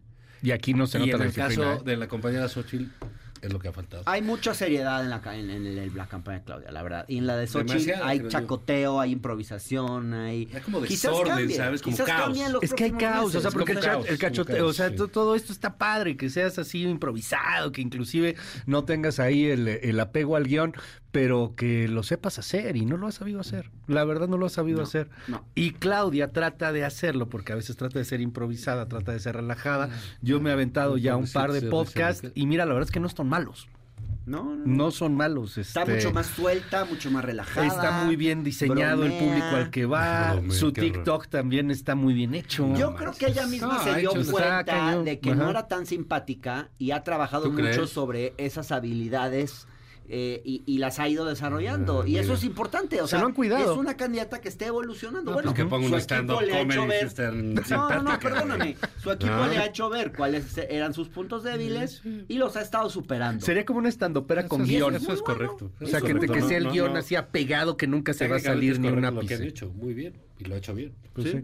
Bueno, Juan Ignacio Zavala. ¿Qué? ¿Nos veremos? ¿Va a haber programa el miércoles? Sí, pero por favor, que si te hay programa, ¿no? comprometas, Sí, comprometas, Sí, vamos a firmar un anden- acuerdo como el de este Alito y Marco. Ahorita Y- lo y como firmamos. Notimex, pues hay que Y hacer si la, revisión salarial, ¿no? Sí, Porque claro, por supuesto, para que cooperar 10 para la años, sí, de no, ya tenemos que ya estamos haciendo ahí nuestros este, nuestras peticiones. Te seguimos en tu red, Juan Ignacio. Sí, arroba Juan Izabala en, en, en X, ¿no? Y luego, este, lunes, miércoles y ahí en el viernes en el financiero. ¿no? Mil gracias, Juan Ignacio. Hernán. Arroba Hernán Gómez B de Bueno en mi página de Debates. Facebook. Debate. Eh, Debates Hernán Gómez. En el canal Ya de no Hernán en Lenia YouTube. Los domingos en el, en el Universal. Ahí nos leemos. Gracias, Hernán. Gracias a ti. 8.57, regresamos. En un momento regresamos. Continúa con la información con Luis Cárdenas en MBS Noticias.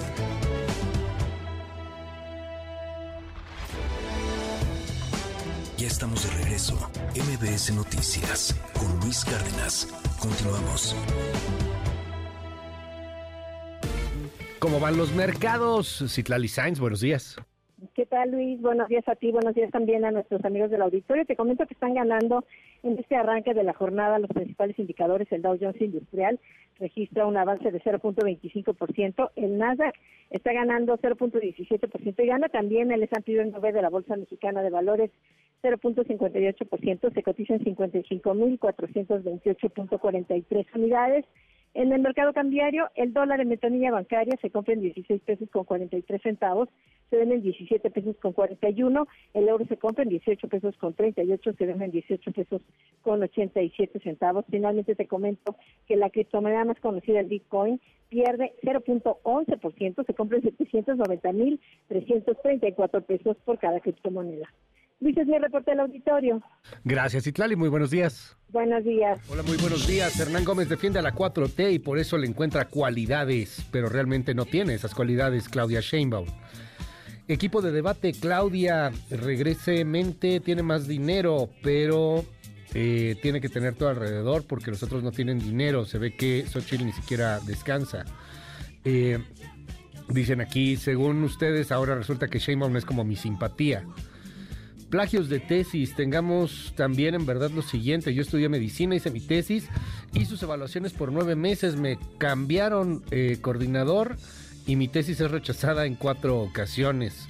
También, bueno, pues un asunto ahí que no está regulado. Nos dicen, mi voto sí será para Xochitl, por un México libre, por un México azul, por la paz, fuera la opresión. Eh, nos dicen aquí, a Shane Baum le están guardando el caso de Carlos Simas, pero van a ver que cuando salga será un escándalo.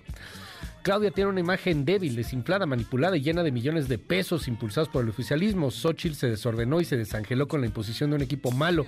Y MC, pues nomás es el relleno. 5571-131337. Luis Ignacio, eh, Juan Ignacio Zavala y Luis, son ustedes un par de payasos que no dejan hablar a Hernán Gómez. Cállense, parecen viejas de vecindad. Todos hablan al mismo tiempo, no los quiero. Pero bueno, se quedó hasta el final, gracias. Este es tan buena candidata Shane Baum que en Monterrey, este, ah, no puedo decir eso, pero bueno, gracias. Hola Luis, ¿y qué onda con lo del fiscal federal? Eh, Luis, este, aquí apoyamos a Xochitl, que no es acá apoyamos a Claudia. 5571-131337. Las 9 con 4, hago una breve pausa. Regresamos y platicamos a profundidad lo que está sucediendo en el Ecuador. Seguimos, esto es MBS Noticias. En un momento regresamos. Continúa con la información con Luis Cárdenas en MBS Noticias. Ya estamos de regreso. MBS Noticias con Luis Cárdenas. Continuamos. MBS Radio presenta el resumen informativo con Luis Cárdenas.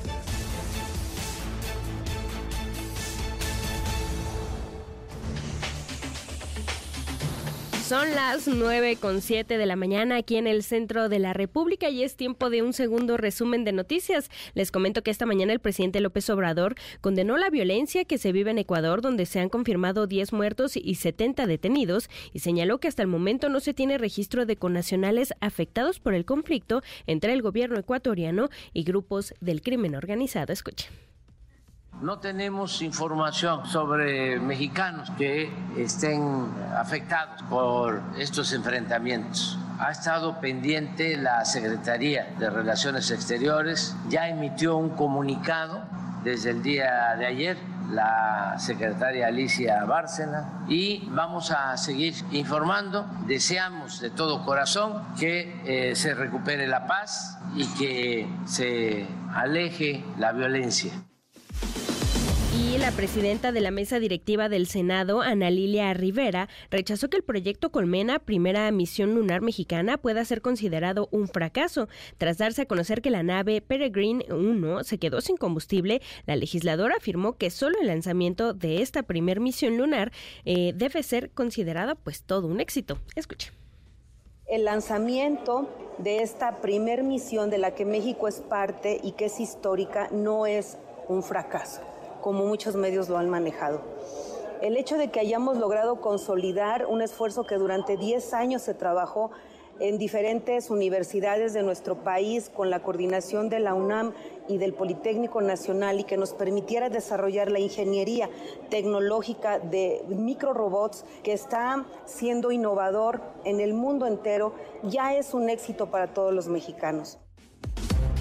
Y la violencia ha llegado a Querétaro. Este martes los cuerpos sin vida de nueve personas fueron localizados junto a dos vehículos con placas de Hidalgo en un camino de terracería, esto en San Juan del Río, cerca de un ducto de Pemex, así lo confirmó Ángel Rangel, secretario de Seguridad de San Juan del Río. Por lo anterior, 300 elementos de la Sedena y de la Guardia Nacional fueron enviados para reforzar la seguridad en la entidad sobre la línea de conducción de ductos, se tuvo a la vista varios cuerpos sin signos vitales, así como dos vehículos. Y al acudir al reporte se pudo verificar que se trata de nueve cuerpos de personas del sexo masculino, las cuales ya no contaban con signos vitales, por lo que inmediatamente se le notifica a la fiscalía para llevar a cabo las primeras diligencias. Como oficiales del primer respondiente, lo que se, hizo fue llevar a cabo el acordonamiento para asegurar la, la zona y de manera institucional estaremos apoyando las investigaciones que tanto autoridades federales como estatales lleven a cabo. Finalmente, Luis Auditorio, les comento que la policía de Nueva York descubrió este martes una red de túneles eh, secretos que fueron cavados desde la sinagoga hasídica Chabad en Brooklyn. Dentro de los mismos se encontraban varios integrantes de esta iglesia ortodoxa, quienes al ser descubiertos actuaron de manera agresiva contra los uniformados. Durante el cateo fueron detenidos 10 integrantes de la comunidad, quienes se negaban a que los pasadizos, donde se encontraron sillas de bebés y colchones manchados con sangre, fueran clausurados. Hasta el momento se desconoce para qué utilizaban estas construcciones, estos túneles. Escuchen. Uh, Esto es obviamente algo muy angustioso para la comunidad Lubavitch en todo el mundo y para la comunidad judía. Este es un sitio de gran importancia para los judíos de todo el mundo. Queremos que su decoro y su santidad sean restaurados.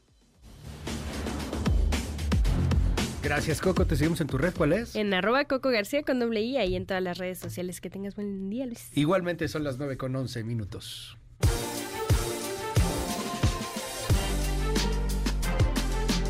Las 9 con 11.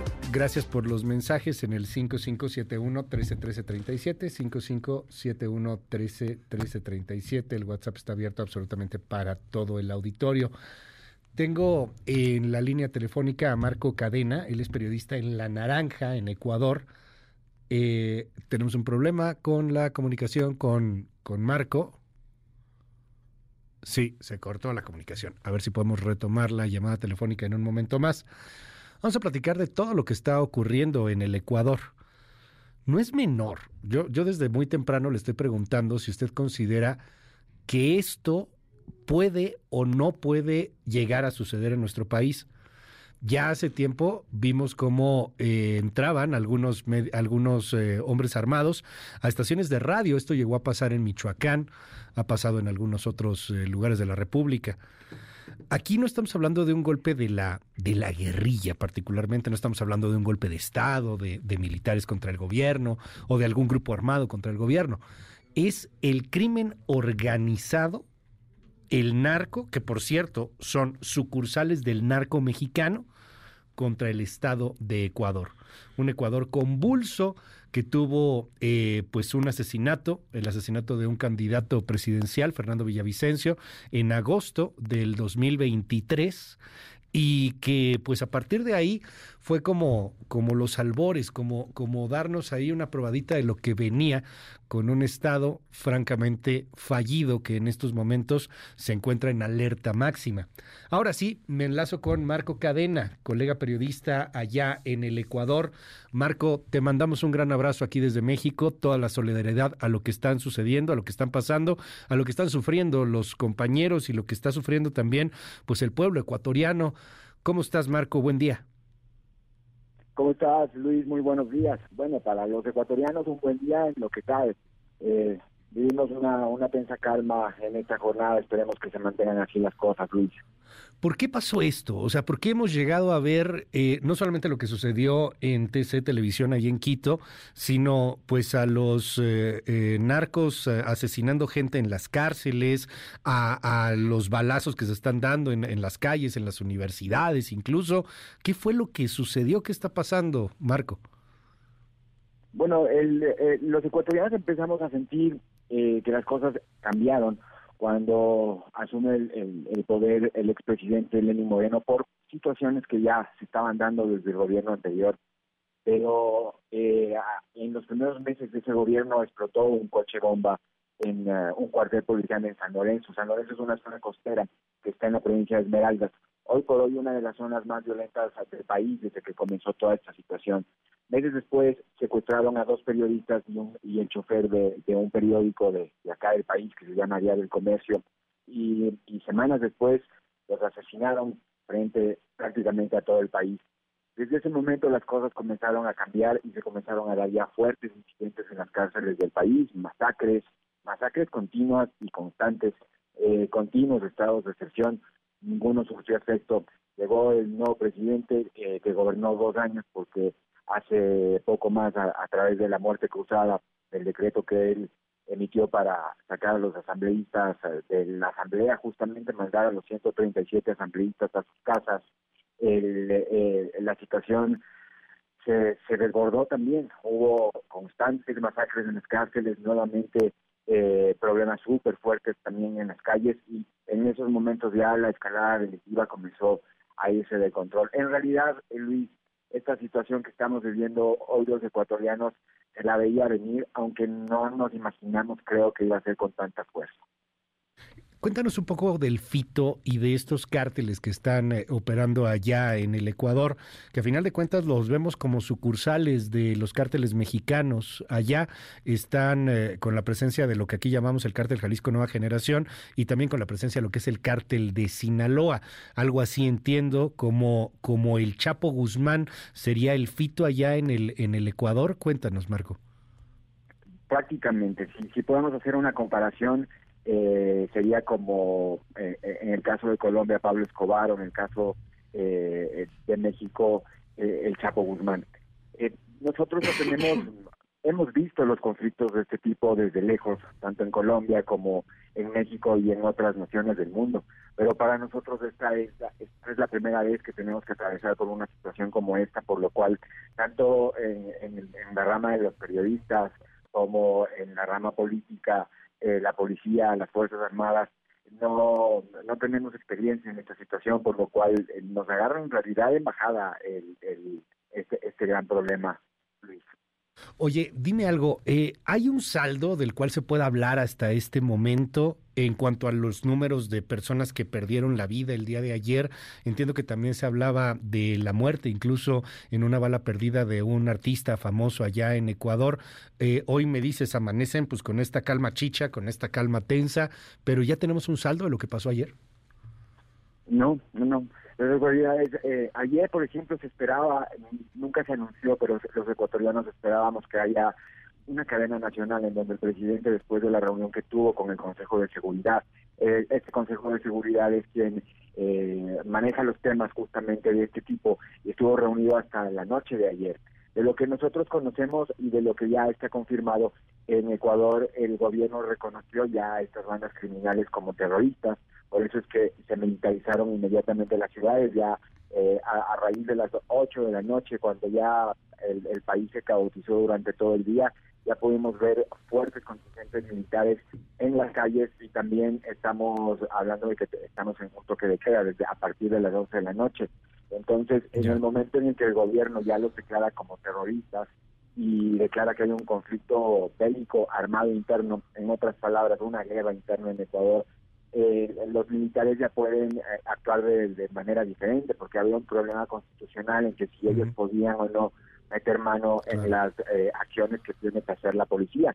Pero en una situación como la que está Ecuador, en donde la policía se ve desbordada por la cantidad de crímenes que ocurren todos los días, y no solamente en las ciudades más grandes o consideradas como más peligrosas en los actuales momentos, sino a nivel de todo el país.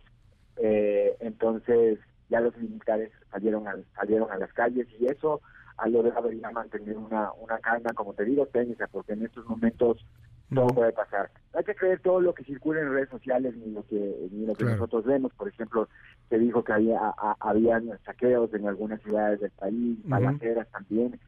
había una circulación increíble de videos falsos de otros países. eh, la situación es extremadamente grave pero algunas de las cosas que circulan en, redes sociales no son, falsas, ¿no?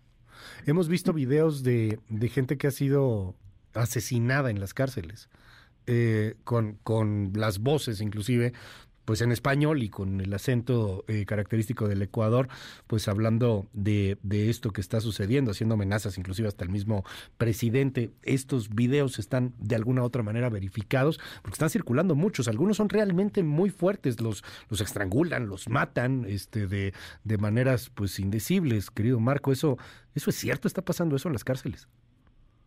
Los medios de comunicación los estamos dando como, como ciertos, en algunos uh -huh. casos sí verificados pero en, en otros no, son imágenes que, que, no corresponden inclusive a, a Ecuador. Y uh -huh. como no hay un pronunciamiento oficial desde el gobierno, todavía no no se puede decir, hay una cifra de, de heridos, una cifra de fallecidos, los daños hasta el momento, porque se incendiaron buses, eh, taxis, carros de personas, eh, uh -huh. de civiles, ¿no?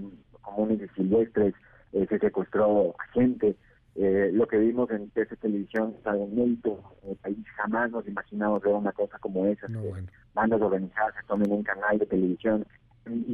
Pero lo que, lo que asombra es que los canales, o lo que por lo menos a mí me llama mucho la atención, es que eh, fue tomado TC Televisión y Gama TV eh, se colocó un explosivo. Estos dos canales fueron incautados en el gobierno de Rafael Correa Uh -huh. son canales en donde funcionaban prácticamente como que fueran ministerios con personal específicamente eh, de, de, de, esa línea de gobierno yeah. y hasta el momento se mantenían trabajando ahí. Entonces esto es un poco sospechoso por decirlo menos, ¿no? Que justamente en dos canales incautados. ¿Por qué no pasó eso en, en otros canales que son uh -huh. eh, totalmente privados? Marco, pues vamos a seguir muy de cerca este tema. Te aprecio mucho, de verdad mucho que nos hayas tomado esta comunicación, que nos des aquí tu testimonio de lo que ha estado sucediendo y estamos atentos allá a lo que ocurra en el Ecuador. Un gran abrazo y toda la admiración. Gracias, Marco. Saludos, Luis, y que tengan un buen día. Saludos para, para, el pueblo de México. Gracias, es, es Marco Cadena, colega periodista ya en el Ecuador. Hoy está aquí con nosotros también, como todos los miércoles, Oscar Valderas, hermano, bienvenido, feliz año, por cierto. Querido Luis, feliz año, qué bueno estar de vuelta. No, hombre, bienvenido, qué gusto verte. Y vamos a platicar en un momento en La Nación Criminal el hilo que une a los cárteles mexicanos con eh, los cárteles que se están moviendo en el Ecuador.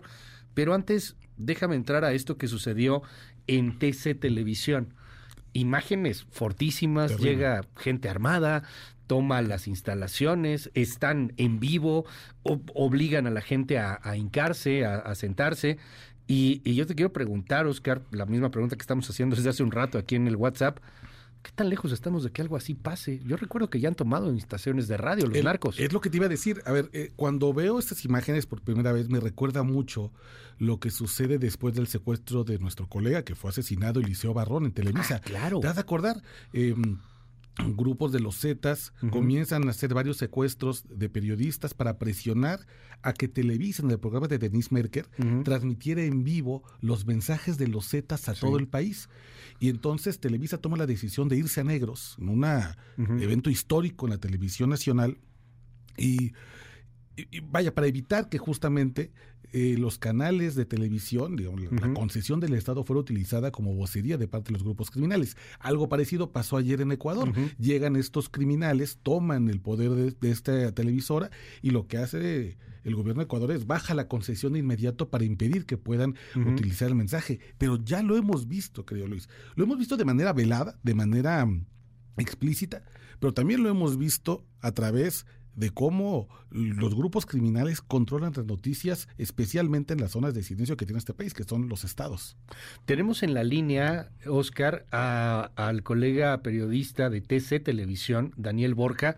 Daniel, gracias por tomarnos esta comunicación. Te mandamos un abrazo. Y, y bueno, pues primero, ¿cómo estás después de lo que ocurrió ayer, Daniel? Buen día.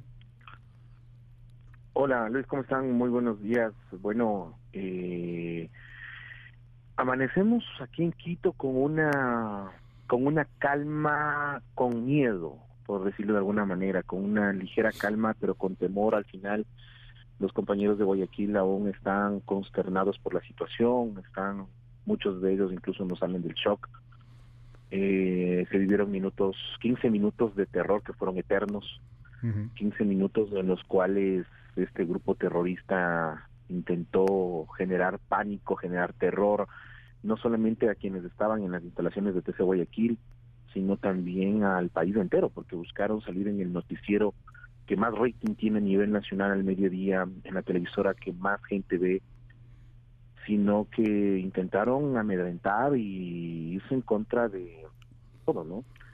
Ahora hay que hacer una lectura un poco más profunda de todo esto, que hay detrás de todo lo que se generó el día de ayer. Eh, te escuchaba en el diálogo con el colega hace unos instantes, esto ya es un libreto repetido con Marco, eh, un libreto repetido de lo que pasó años atrás en Colombia, en México, libretos que se van repitiendo y que hay detrás de esto, ¿qué, qué pasó mientras la atención estaba en el secuestro de las instalaciones de televisión y su personal, qué había detrás, qué, qué se generó detrás. Eh, tal vez el, movilizaron a los a los fugados mm, de las cárceles, que entre ellos está Fabricio Colompico y, y Adolfo Macías al, eh, alias Fito, líderes de organizaciones delictivas de estos GDOs que nos tienen en complicaciones de seguridad aquí en el país. Eh, tenemos situaciones de políticos prófugos de la justicia que están resguardados en, embajadas. Eh, uno de ellos, Jorge Glass. Eh, ¿Qué pasó? Hay muchas incógnitas que saltan detrás de todo esto y que preocupa al país, preocupa a la ciudadanía, porque ya no estamos hablando netamente solo de que es una ideología política en contra de otra y se acabó el problema y, eso, y es bronca de políticos y nada más.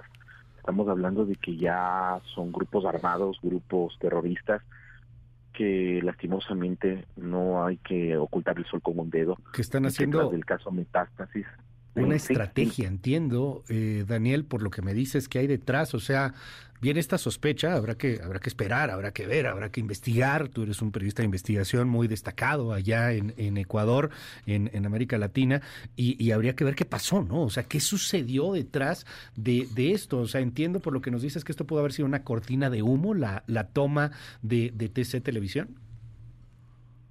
¿Una mm, llamarada para distraer o algo? Especulo, especulo por lo que te digo. Claro. Ingresar a un medio de televisión, ingresar a una cadena, a un medio donde sabes que la policía va a intervenir, la policía va a estar pendiente y que al final los capturaron a todos. Entonces, sabían que los iban a capturar, a menos de que, gracias a Dios, la, la, la, la buena intervención de la policía no generó que, existan bajas de personas, de asesinatos de periodistas, pero mañana pasado ya puede darse. Mañana pasado en una cobertura en la calle pueden acribillar en contra de nosotros y es un libreto que se va repitiendo.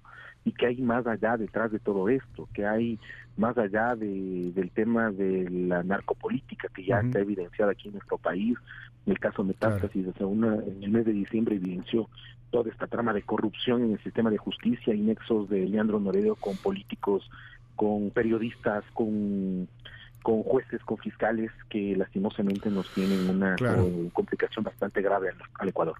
Daniel, buen día, te saluda Oscar. Oye, eh, Daniel, ¿en qué condiciones está haciendo periodismo en este momento en Ecuador? ¿Cuáles son los retos y si hay si eso, si hay condiciones, y se puede reportar qué es lo que está pasando con libertad, sobre todo con, con la seguridad de que no, no va a haber represalias contra los comunicadores.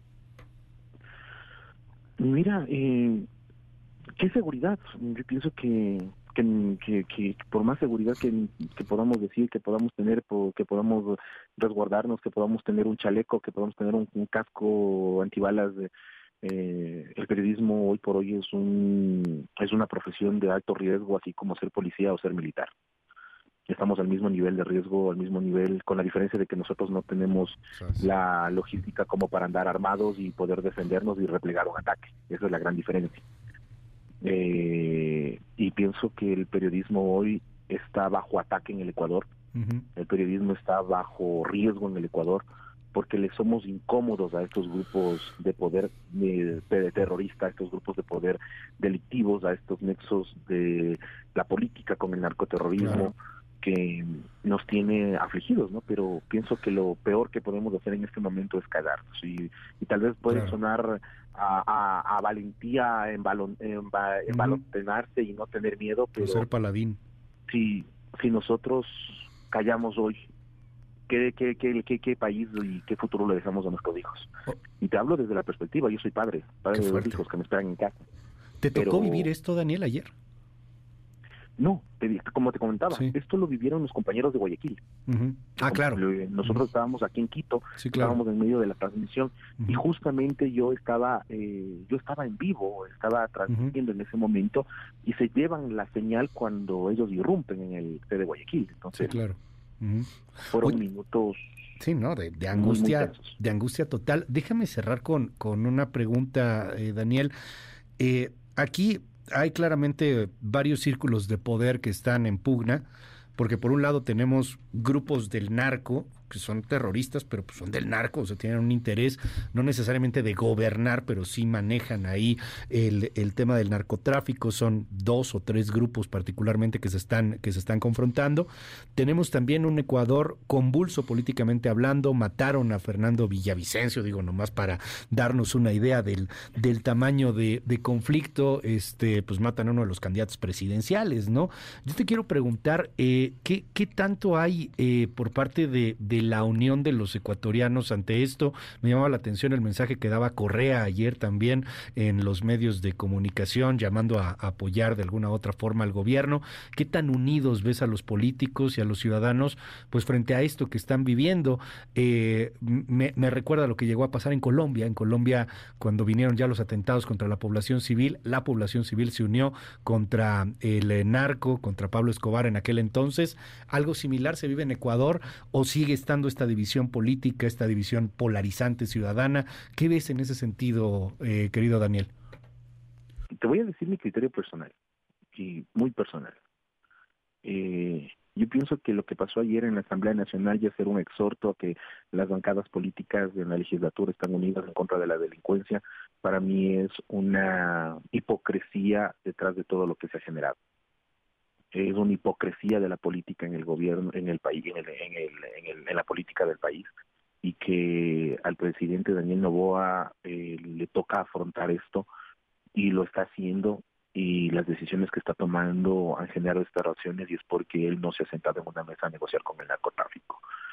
Entonces, tenemos que decirlo así, así de claro, y claro. sea tal vez muy lapidario en eso, pero pero también hay una hipocresía política que, que, que, hay que, no es momento de rasgarse las vestiduras ni mucho menos, pero por lo menos el día de ayer salieron a dar un mensaje a, la nación a decir estamos unidos en contra de la violencia. Ojalá, ojalá, ojalá. Y espero que, esto pase, que estos nexos de la política con el narcoterrorismo no, no acrecenten y no cobren vidas de inocentes, más vidas de inocentes y que al final podamos tener y recuperar la estabilidad que el país necesita y que todos se unan en este respaldo a lo que necesita el Estado, porque hoy, hoy por hoy, el Ecuador tiene que estar unidos y yo pienso que en la calle, en las familias, en las casas, la gente está sintiendo ese ese sentido de unidad. Y yo es algo que lo repito todos los días.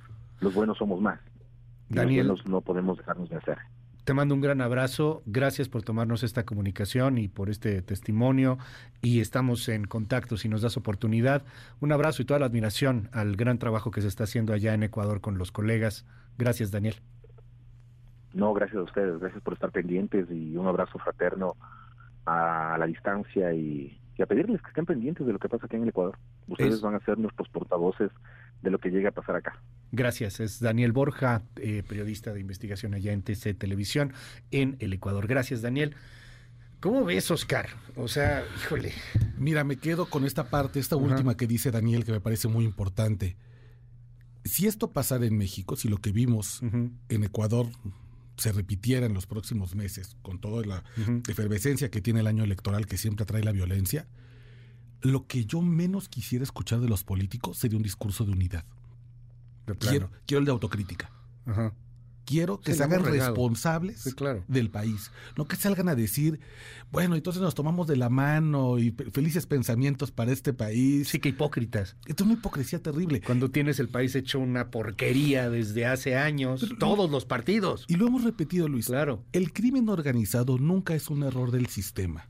Es una creación del sistema estas pandillas, las que hoy son 22 que son denominadas organizaciones terroristas, nacieron en instalaciones de gobierno, son producto de la corrupción carcelaria. En los centros penitenciarios se construyeron los choneros, los rojos, los chonequiles, los tigueños, los lobos, los que tú quieras. Ahí ¿qué más ejemplo quieres de la corrupción y de la putrefacción de los estados? Que en las instalaciones de gobierno que debería ser de máxima seguridad, ahí se gestan los grupos criminales. En México tenemos el ejemplo del cártel del noreste. El cártel del noreste es, un, es un cártel que nació exclusivamente de Topo Chico. El acta de nacimiento de ese grupo criminal es una cárcel del Estado, donde operaban los Zetas en Piedras Negras, donde operaban, donde se operó, por ejemplo, el ataque al Casino Royal en las cárceles de Nuevo León.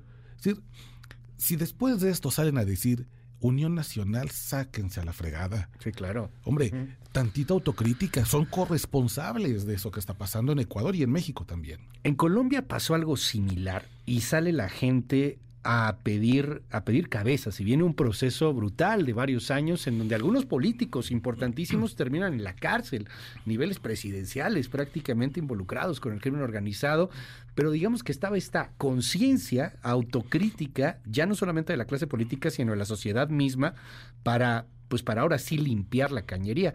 Yo no sé si eso va a pasar en Ecuador. O sea, al final de cuentas hoy los veo con esta calma, como que ya está el ejército. Me imagino que a lo mejor hasta los mismos cárteles ya dicen, no, ya, ya hay que bajarle, ya calentamos mucho la plaza, vamos a enfriar. ¿Qué ves ahí? Mira, veo con mucho interés que Ecuador va a ensayar un modelo distinto que no habíamos visto en América Latina. Porque ya escuchaban los gritos de los videos terribles que estaban circulando en redes sociales a uno de estos hombres encapuchados en una cárcel, me parece que es en el Guayaquil, en el que le dice, presidente, no se equivoque, Ecuador no es El Salvador ni nosotros somos pandillas, somos mafia. Lo que va a hacer Ecuador es intentar un modelo nunca antes visto va a militarizar su seguridad pública, pero con un enfoque antiterrorista con el apoyo de Estados Unidos. No hay que olvidar que Daniel Novoa, que 36 años, es derecha, muy joven, es el hijo de un multimillonario de derechas que desde, que desde que ya estaba cercano a ser su presidente constitucional dijo, yo sí voy a pedirle apoyo a Estados Unidos y que se venga la ley, que se vengan todos los juguetes de la Casa Blanca para venir a combatir. Ese modelo no lo hemos visto ni siquiera en El Salvador. Ni siquiera ahí. Porque en El Salvador, y hay que poner ahí diferencias claras, tenía que combatir Bukele pandillas, a la Mara Salvatrucha, que de entrada los puedes ubicar de manera muy sencilla. Exactamente. Que, que, podías llegar y detenerlos a todos. Y sí hay unas violaciones brutales de derechos humanos que están sucediendo por allá, pero a final de cuentas fue rápido el, el tema de, de, la limpieza, cosa muy distinta que se tiene que hacer con las mafias. Me llamaba la atención la propuesta del presidente ecuatoriano, inclusive hacer barcazas Ah, claro. cárceles, cárceles, barcazas, cárceles flotantes. Cárceles flotantes, como si fueran este estos eh, barcos de Pemex, ¿no? Ahí que andan este explorando para petróleo, etcétera. Este, pero serían cárceles para evitar que haya fugas. Te fugas, pues te vas al mar, ¿no? Exacto, porque además un gran problema en el sistema carcelario en Ecuador uh -huh. son el tema de las fugas. De hecho, todo este problema se origina sí, pues, por la fuga del Chapo, el que fito, es el fito allá. El, exacto, el Chapo ecuatoriano, sí. el fito que es el día de los choneros, se fuga y entonces se generan una serie de movimientos en los grupos criminales que provocan este estallido de violencia. Está, vamos a ver un modelo de mano dura uh -huh. distinto al de Bukele que no hemos conocido, yo diría que ni en el mundo. Claro. Vamos, a ver cómo le va a Ecuador. Es, uh -huh. es, evidentemente muy preocupante que un problema de seguridad nacional se le encime uno de violaciones a derechos humanos. Sí, claro. Pero por al, al menos creo hay una intención de explorar algo no, distinto. y ante la desesperación que hay, si tiene éxito, eh, como lo tuvo el de Bukele, que insisto, no es lo mismo combatir no. a los maras, que sí, serán muy violentos y ladran mucho y lo que quieras, a combatir pues a narcos que están vinculados con, con narcos mexicanos que son nomás de los más poderosos del mundo. Justo, eso. Que de ahí yo te quería preguntar, ¿de dónde nace esta sucursal? ¿Por qué tenemos a Jalisco ahí? ¿Por qué tenemos también al Sinaloa allá? Que entiendo son las dos importantes, ¿no? Que hay tres diferencias básicas y hay tres cosas importantes uh -huh. que tomar en cuenta de Ecuador. Uno, está en la región andina de mayor crecimiento salvaje uh -huh. de marihuana, amapola y, eh, ¿Y coca? de coca, ¿no? Uh -huh. Tienes como tus vecinos pues Perú. a Colombia, a Perú, a Bolivia. Uh -huh. ¿No? Sí, claro, sí. O sea, nada más ahí, muy cerca. Tienes además el puerto de Guayaquil, que si hay un puerto en el mundo que debería ser apetitoso, es ese. Uh -huh. El 70 y 80% de la droga en el mundo se mueve por vías marítimas. E imagínate que, hay un, que hubiera un puerto en el mundo que existiera con salida al Pacífico, hacia Asia, a la mitad del mundo, en el ombligo, en un país de instituciones democráticas débiles, en una región de países de vías de desarrollo. Ese es el puerto de Guayaquil. Y tercero, No son pandillitas, son grupos criminales que se alimentan financieramente de los dos grupos criminales más poderosos de tráfico de drogas del mundo, Cártel Jalisco Nueva Generación y Cártel de Sinaloa, que dominan 98 países del mundo. Esa es la gran diferencia, es una diferencia brutal. No es lo mismo la Mara Salvatrucha que los choneros. Para nada. El grado de complejidad al que se va a enfrentar Ecuador, sobre todo siendo un país que no conoce estos conflictos, que no tiene experiencia lidiando con esta violencia, va a ser de un grado muy, muy alto de dificultad. Nación Criminal con Oscar Valderas. Todo empezó en una cárcel y con un pastel. Era la noche del 24 de septiembre de 2021 y en el pabellón de máxima seguridad de la Penitenciaría del Litoral en Guayaquil, la cárcel más grande de Ecuador, había una enorme fiesta. Decenas de pantilleros celebraban el cumpleaños de Junior, uno de los cabecillas más jóvenes del grupo criminal Los Choneros. La fiesta tolerada por los custodios era ruidosa, demasiado. A ratos parecía que se trataba menos de una celebración y más de un mensaje para el resto de los internos. Nosotros los choneros mandamos en la cárcel, hasta hacemos fiestas de cumpleaños. Pero el ambiente no estaba para provocaciones. Un año antes, el líder indiscutible de los choneros, Jorge Luis Zambrano, alias Rasquiña, había sido asesinado en un centro comercial. La ejecución había sacudido a la pandilla con acusaciones entre ellos de traiciones y deslealtades. Los choneros se dividieron y algunos, preocupados por ser los próximos engañados por sus amigos, se unieron a otras pandillas como los lobos y tiguerones. Desde entonces había tensión en la penitenciaría del litoral, como si los pasillos se trapearan con gasolina, listos para encontrarse con un cerillo, y el fósforo fue aquella fiesta de cumpleaños. La insolencia de los choneros provocó que lobos y tiguerones planearan venganza. Cuatro días después, a las 9.15 de la mañana del 28 de septiembre, se desató el caos que evidenciaría la influencia de los cárteles mexicanos. Los ofendidos llegaron hasta los pabellones 1 y 3 de máxima seguridad donde dormían los choneros. Ahí cortaron cinco cabezas. Luego fueron al sector 5 y mataron a 19 más con machetes y granadas. Los choneros respondieron con todo su arsenal guardado en la prisión. Para cuando el orden se restableció, 119 internos fueron asesinados brutalmente. De inmediato, el motín fue calificado como el más sangriento en la historia de Ecuador.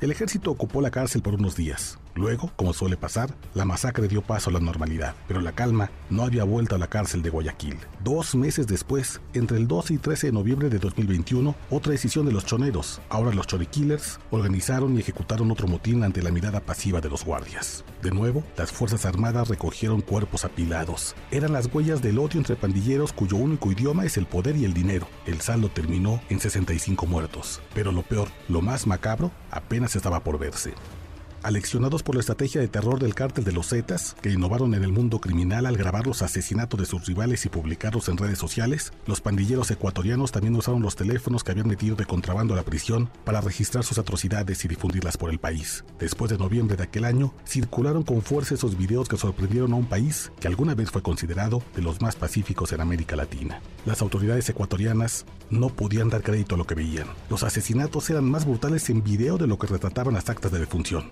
Uno en particular estremeció a personal de la Fiscalía General del Estado de Ecuador. Un hombre, moribundo, puesto de espaldas en alguna celda, suplicaba piedad a un verdugo que le sacó el corazón del pecho y lo mordió con júbilo. Las comisuras sangrientas de aquel chonero le daban un aspecto de guasón de carne y hueso, pero sin humanidad a la vista. Esa brutalidad nunca se había visto en Ecuador. En los últimos años sí habían crecido los registros de decapitados y acribillados, pero no eso. ¿Dónde habían visto los fiscales ecuatorianos semejantes imágenes? La respuesta llegó rápido. En México. Con esa preocupación en mente, las investigaciones se aceleraron para encontrar el financiamiento y adiestramiento externo de las pandillas ecuatorianas, que pasaron en menos de cinco años de dolor de cabeza nacional a herida potencialmente mortal para el Estado. Las pesquisas confirmaron que los choneros estaban aliados con el cártel de Sinaloa y los lobos con el cártel Jalisco Nueva Generación, y que los cárteles no solo les dieron el know-how para traficar drogas y corromper autoridades, sino para matar con excesiva brutalidad. A partir de entonces, se sabe, ya al menos la mitad de los 22 grupos criminales designados desde ayer por el gobierno ecuatoriano como terroristas tienen ligas con los cárteles mexicanos, quienes enseñaron a sus socios ecuatorianos que desde una cárcel se puede incendiar a un país entero. 9 con 44 minutos. Oscar, antes de despedirnos, hoy estás en la primera plana de Milenio de nueva cuenta. Sí, afortunadamente ahí estamos con eh, un perfil sobre el gavilán. ¿Quién es el gavilán? El gavilán es un, es un tipo terrible, un asesino, que ha sido por muchos años el terror de Petatlán. La gente de ubicar Petatlán en Guerrero porque es un pueblillo en la Costa Grande, muy cerca de Cihuatanejo, y además era muy conocido porque en los años 80, 90 tenía un cacique terrible, don Rogaciano Alba, que además fue muy conocido porque a él se le atribuyó el asesinato, después dijeron que era suicidio, del activista Digno Ochoa, un ícono ah, feminista, defensora de abogada, se ha hecho muchas películas al respecto, y en ese contexto de casicazgos, de la Sierra de Petatlán, que es una sierra donde operó el ejército toda la parte de las brigadas blancas, la desaparición de campesinos, este hombre, el gavilán, digamos, encuentra poder político aliándose con el actual presidente regional del PRI. Está puesto en el texto esta relación eh, muy extraña que incluso ha sido denunciada por los propios sacerdotes y es el autor intelectual de la primera masacre de este año en Guerrero Petatlán. Bueno, pues ahí está en la primera plana hoy de, de Milenio, ahí está el perfil. Oscar, de verdad, muchas gracias como siempre por estar aquí con nosotros. Te seguimos en tu red, Oscar. Muchas gracias, hermano. En X o Twitter continuamos la conversación, arroba Oscar Balmen. Invitamos a toda la gente a que entre al canal de YouTube de MBS Noticias y continúe viendo Territorio Rojo. Ya estamos preparando la segunda ¿Ya viene temporada. La segunda temporada? Ya estamos en eso. Le ha ido a todo dar a la primera temporada. Afortunadamente nos ha ido muy bien. Hay para que lo chequen los perfiles de los abuelos y la abuela del narco. Y esta segunda temporada ya serán los fundadores de los actuales cárteles que preocupan y que ensangrentan lamentablemente. ¿Ya hay fecha de salida de la segunda? Febrero ya estamos ah, seguros. Pues ya nada. Exacto. Gracias, Oscar. Muchísimas gracias. Las 9 con 45, regresamos. MBS Noticias. Cultura y espectáculos. El Museo de Arte Popular presenta la muestra Arte Sano, más artista 7.0, que estará abierta al público en dicho recinto cultural en el centro de la capital del país hasta el próximo 25 de febrero. La exposición reúne las obras de 44 equipos de artesanos y artistas del Estado de México, Chiapas, Chihuahua, Jalisco, Guanajuato, Hidalgo, Michoacán, Morelos, Oaxaca, Veracruz y Ciudad de México, quienes trabajaron en conjunto para crear piezas de arte popular con propuestas en filigrana, barro, cerámica, textiles, fibras naturales, cartonería y otras técnicas.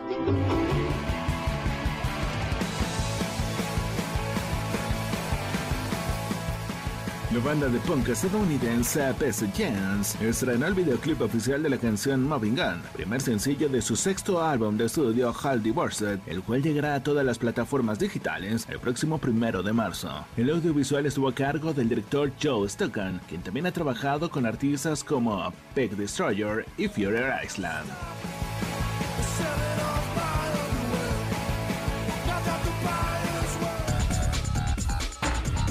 El Foro La Gruta presenta la obra El Cantar de Rolando, escrita por Isaac Pérez Gelzada y dirigida por Paola Izquierdo, con funciones todos los sábados y domingos a la 1 pm en dicho espacio del Centro Cultural Helénico a partir del 13 y hasta el 28 de enero próximos. La puesta en escena para toda la familia narra el improbable encuentro de dos personajes, un contador solitario y un payaso. Una reflexión sobre la importancia de jugar, del humor y del derecho a reír y a divertirse.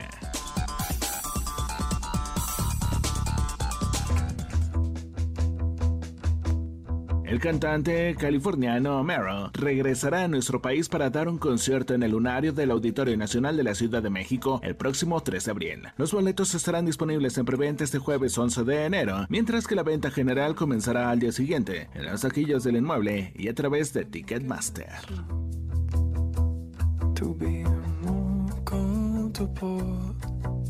get you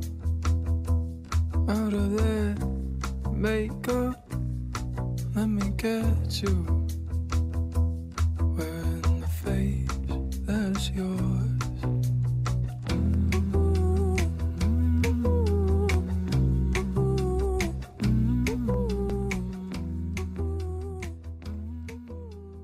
En un momento regresamos. Continúa con la información con Luis Cárdenas en MBS Noticias.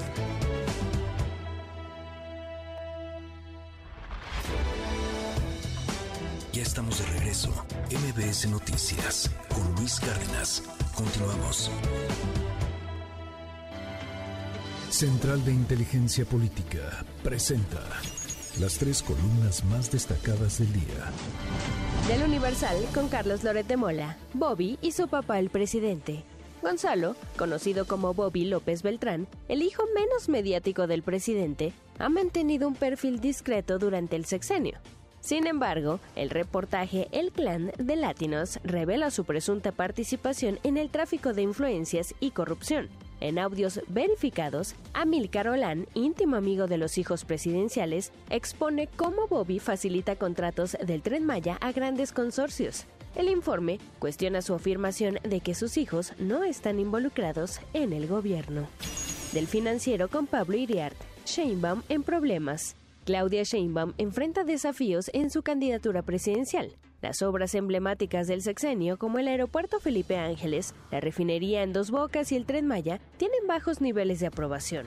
La campaña presidencial será crucial para Sheinbaum, quien deberá abordar los desafíos con innovación.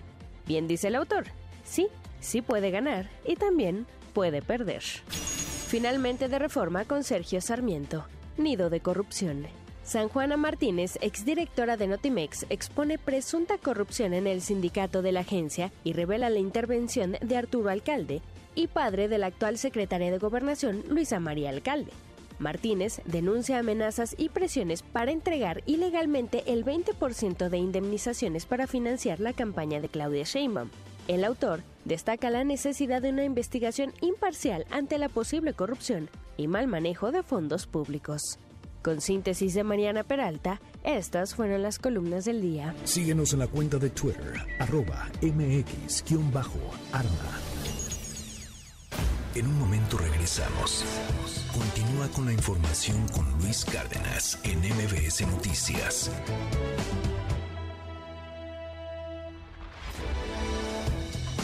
Ya estamos de regreso. MBS Noticias con Luis Cárdenas. Continuamos. Titulares del mundo. New York Times, Estados Unidos. El Tribunal de Apelaciones parece escéptico ante la afirmación de inmunidad de Trump.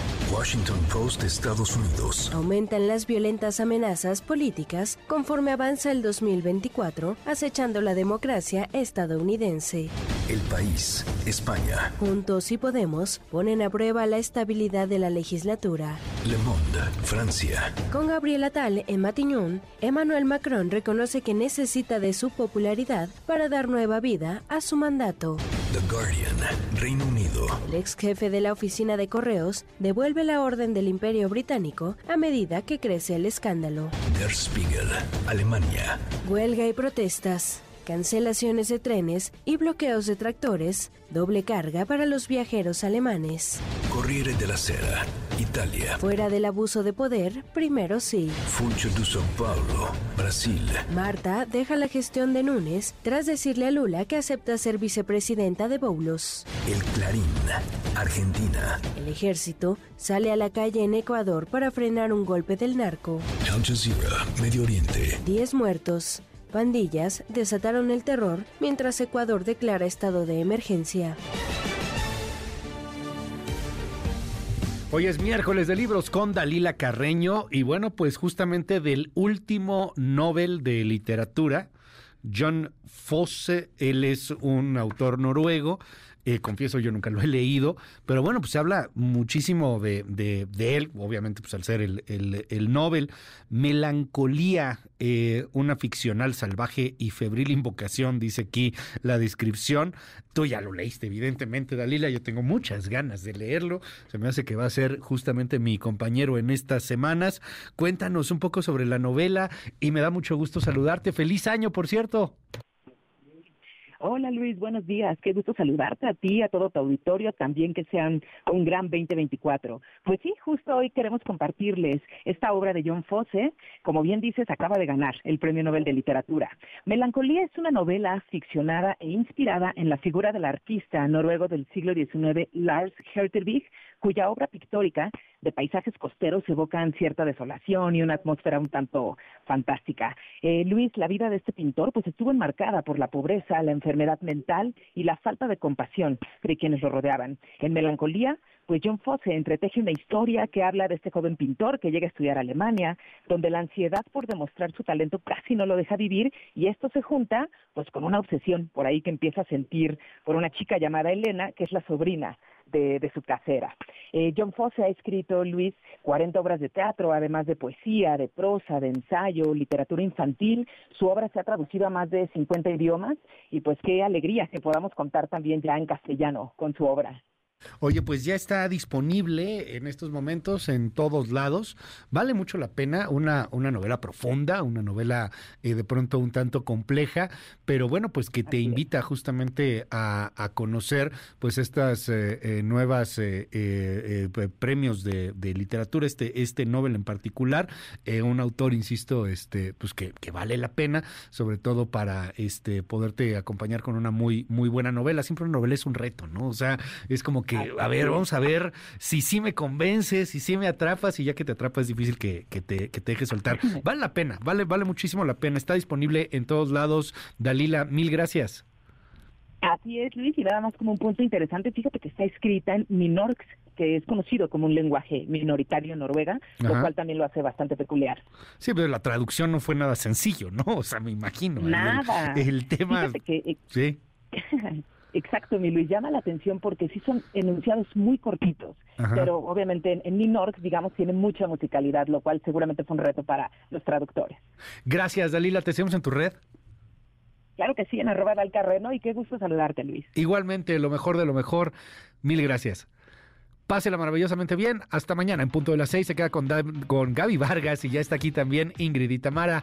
Bye bye. Hasta mañana en punto de las seis. Esto fue MBS Noticias con Luis Cárdenas.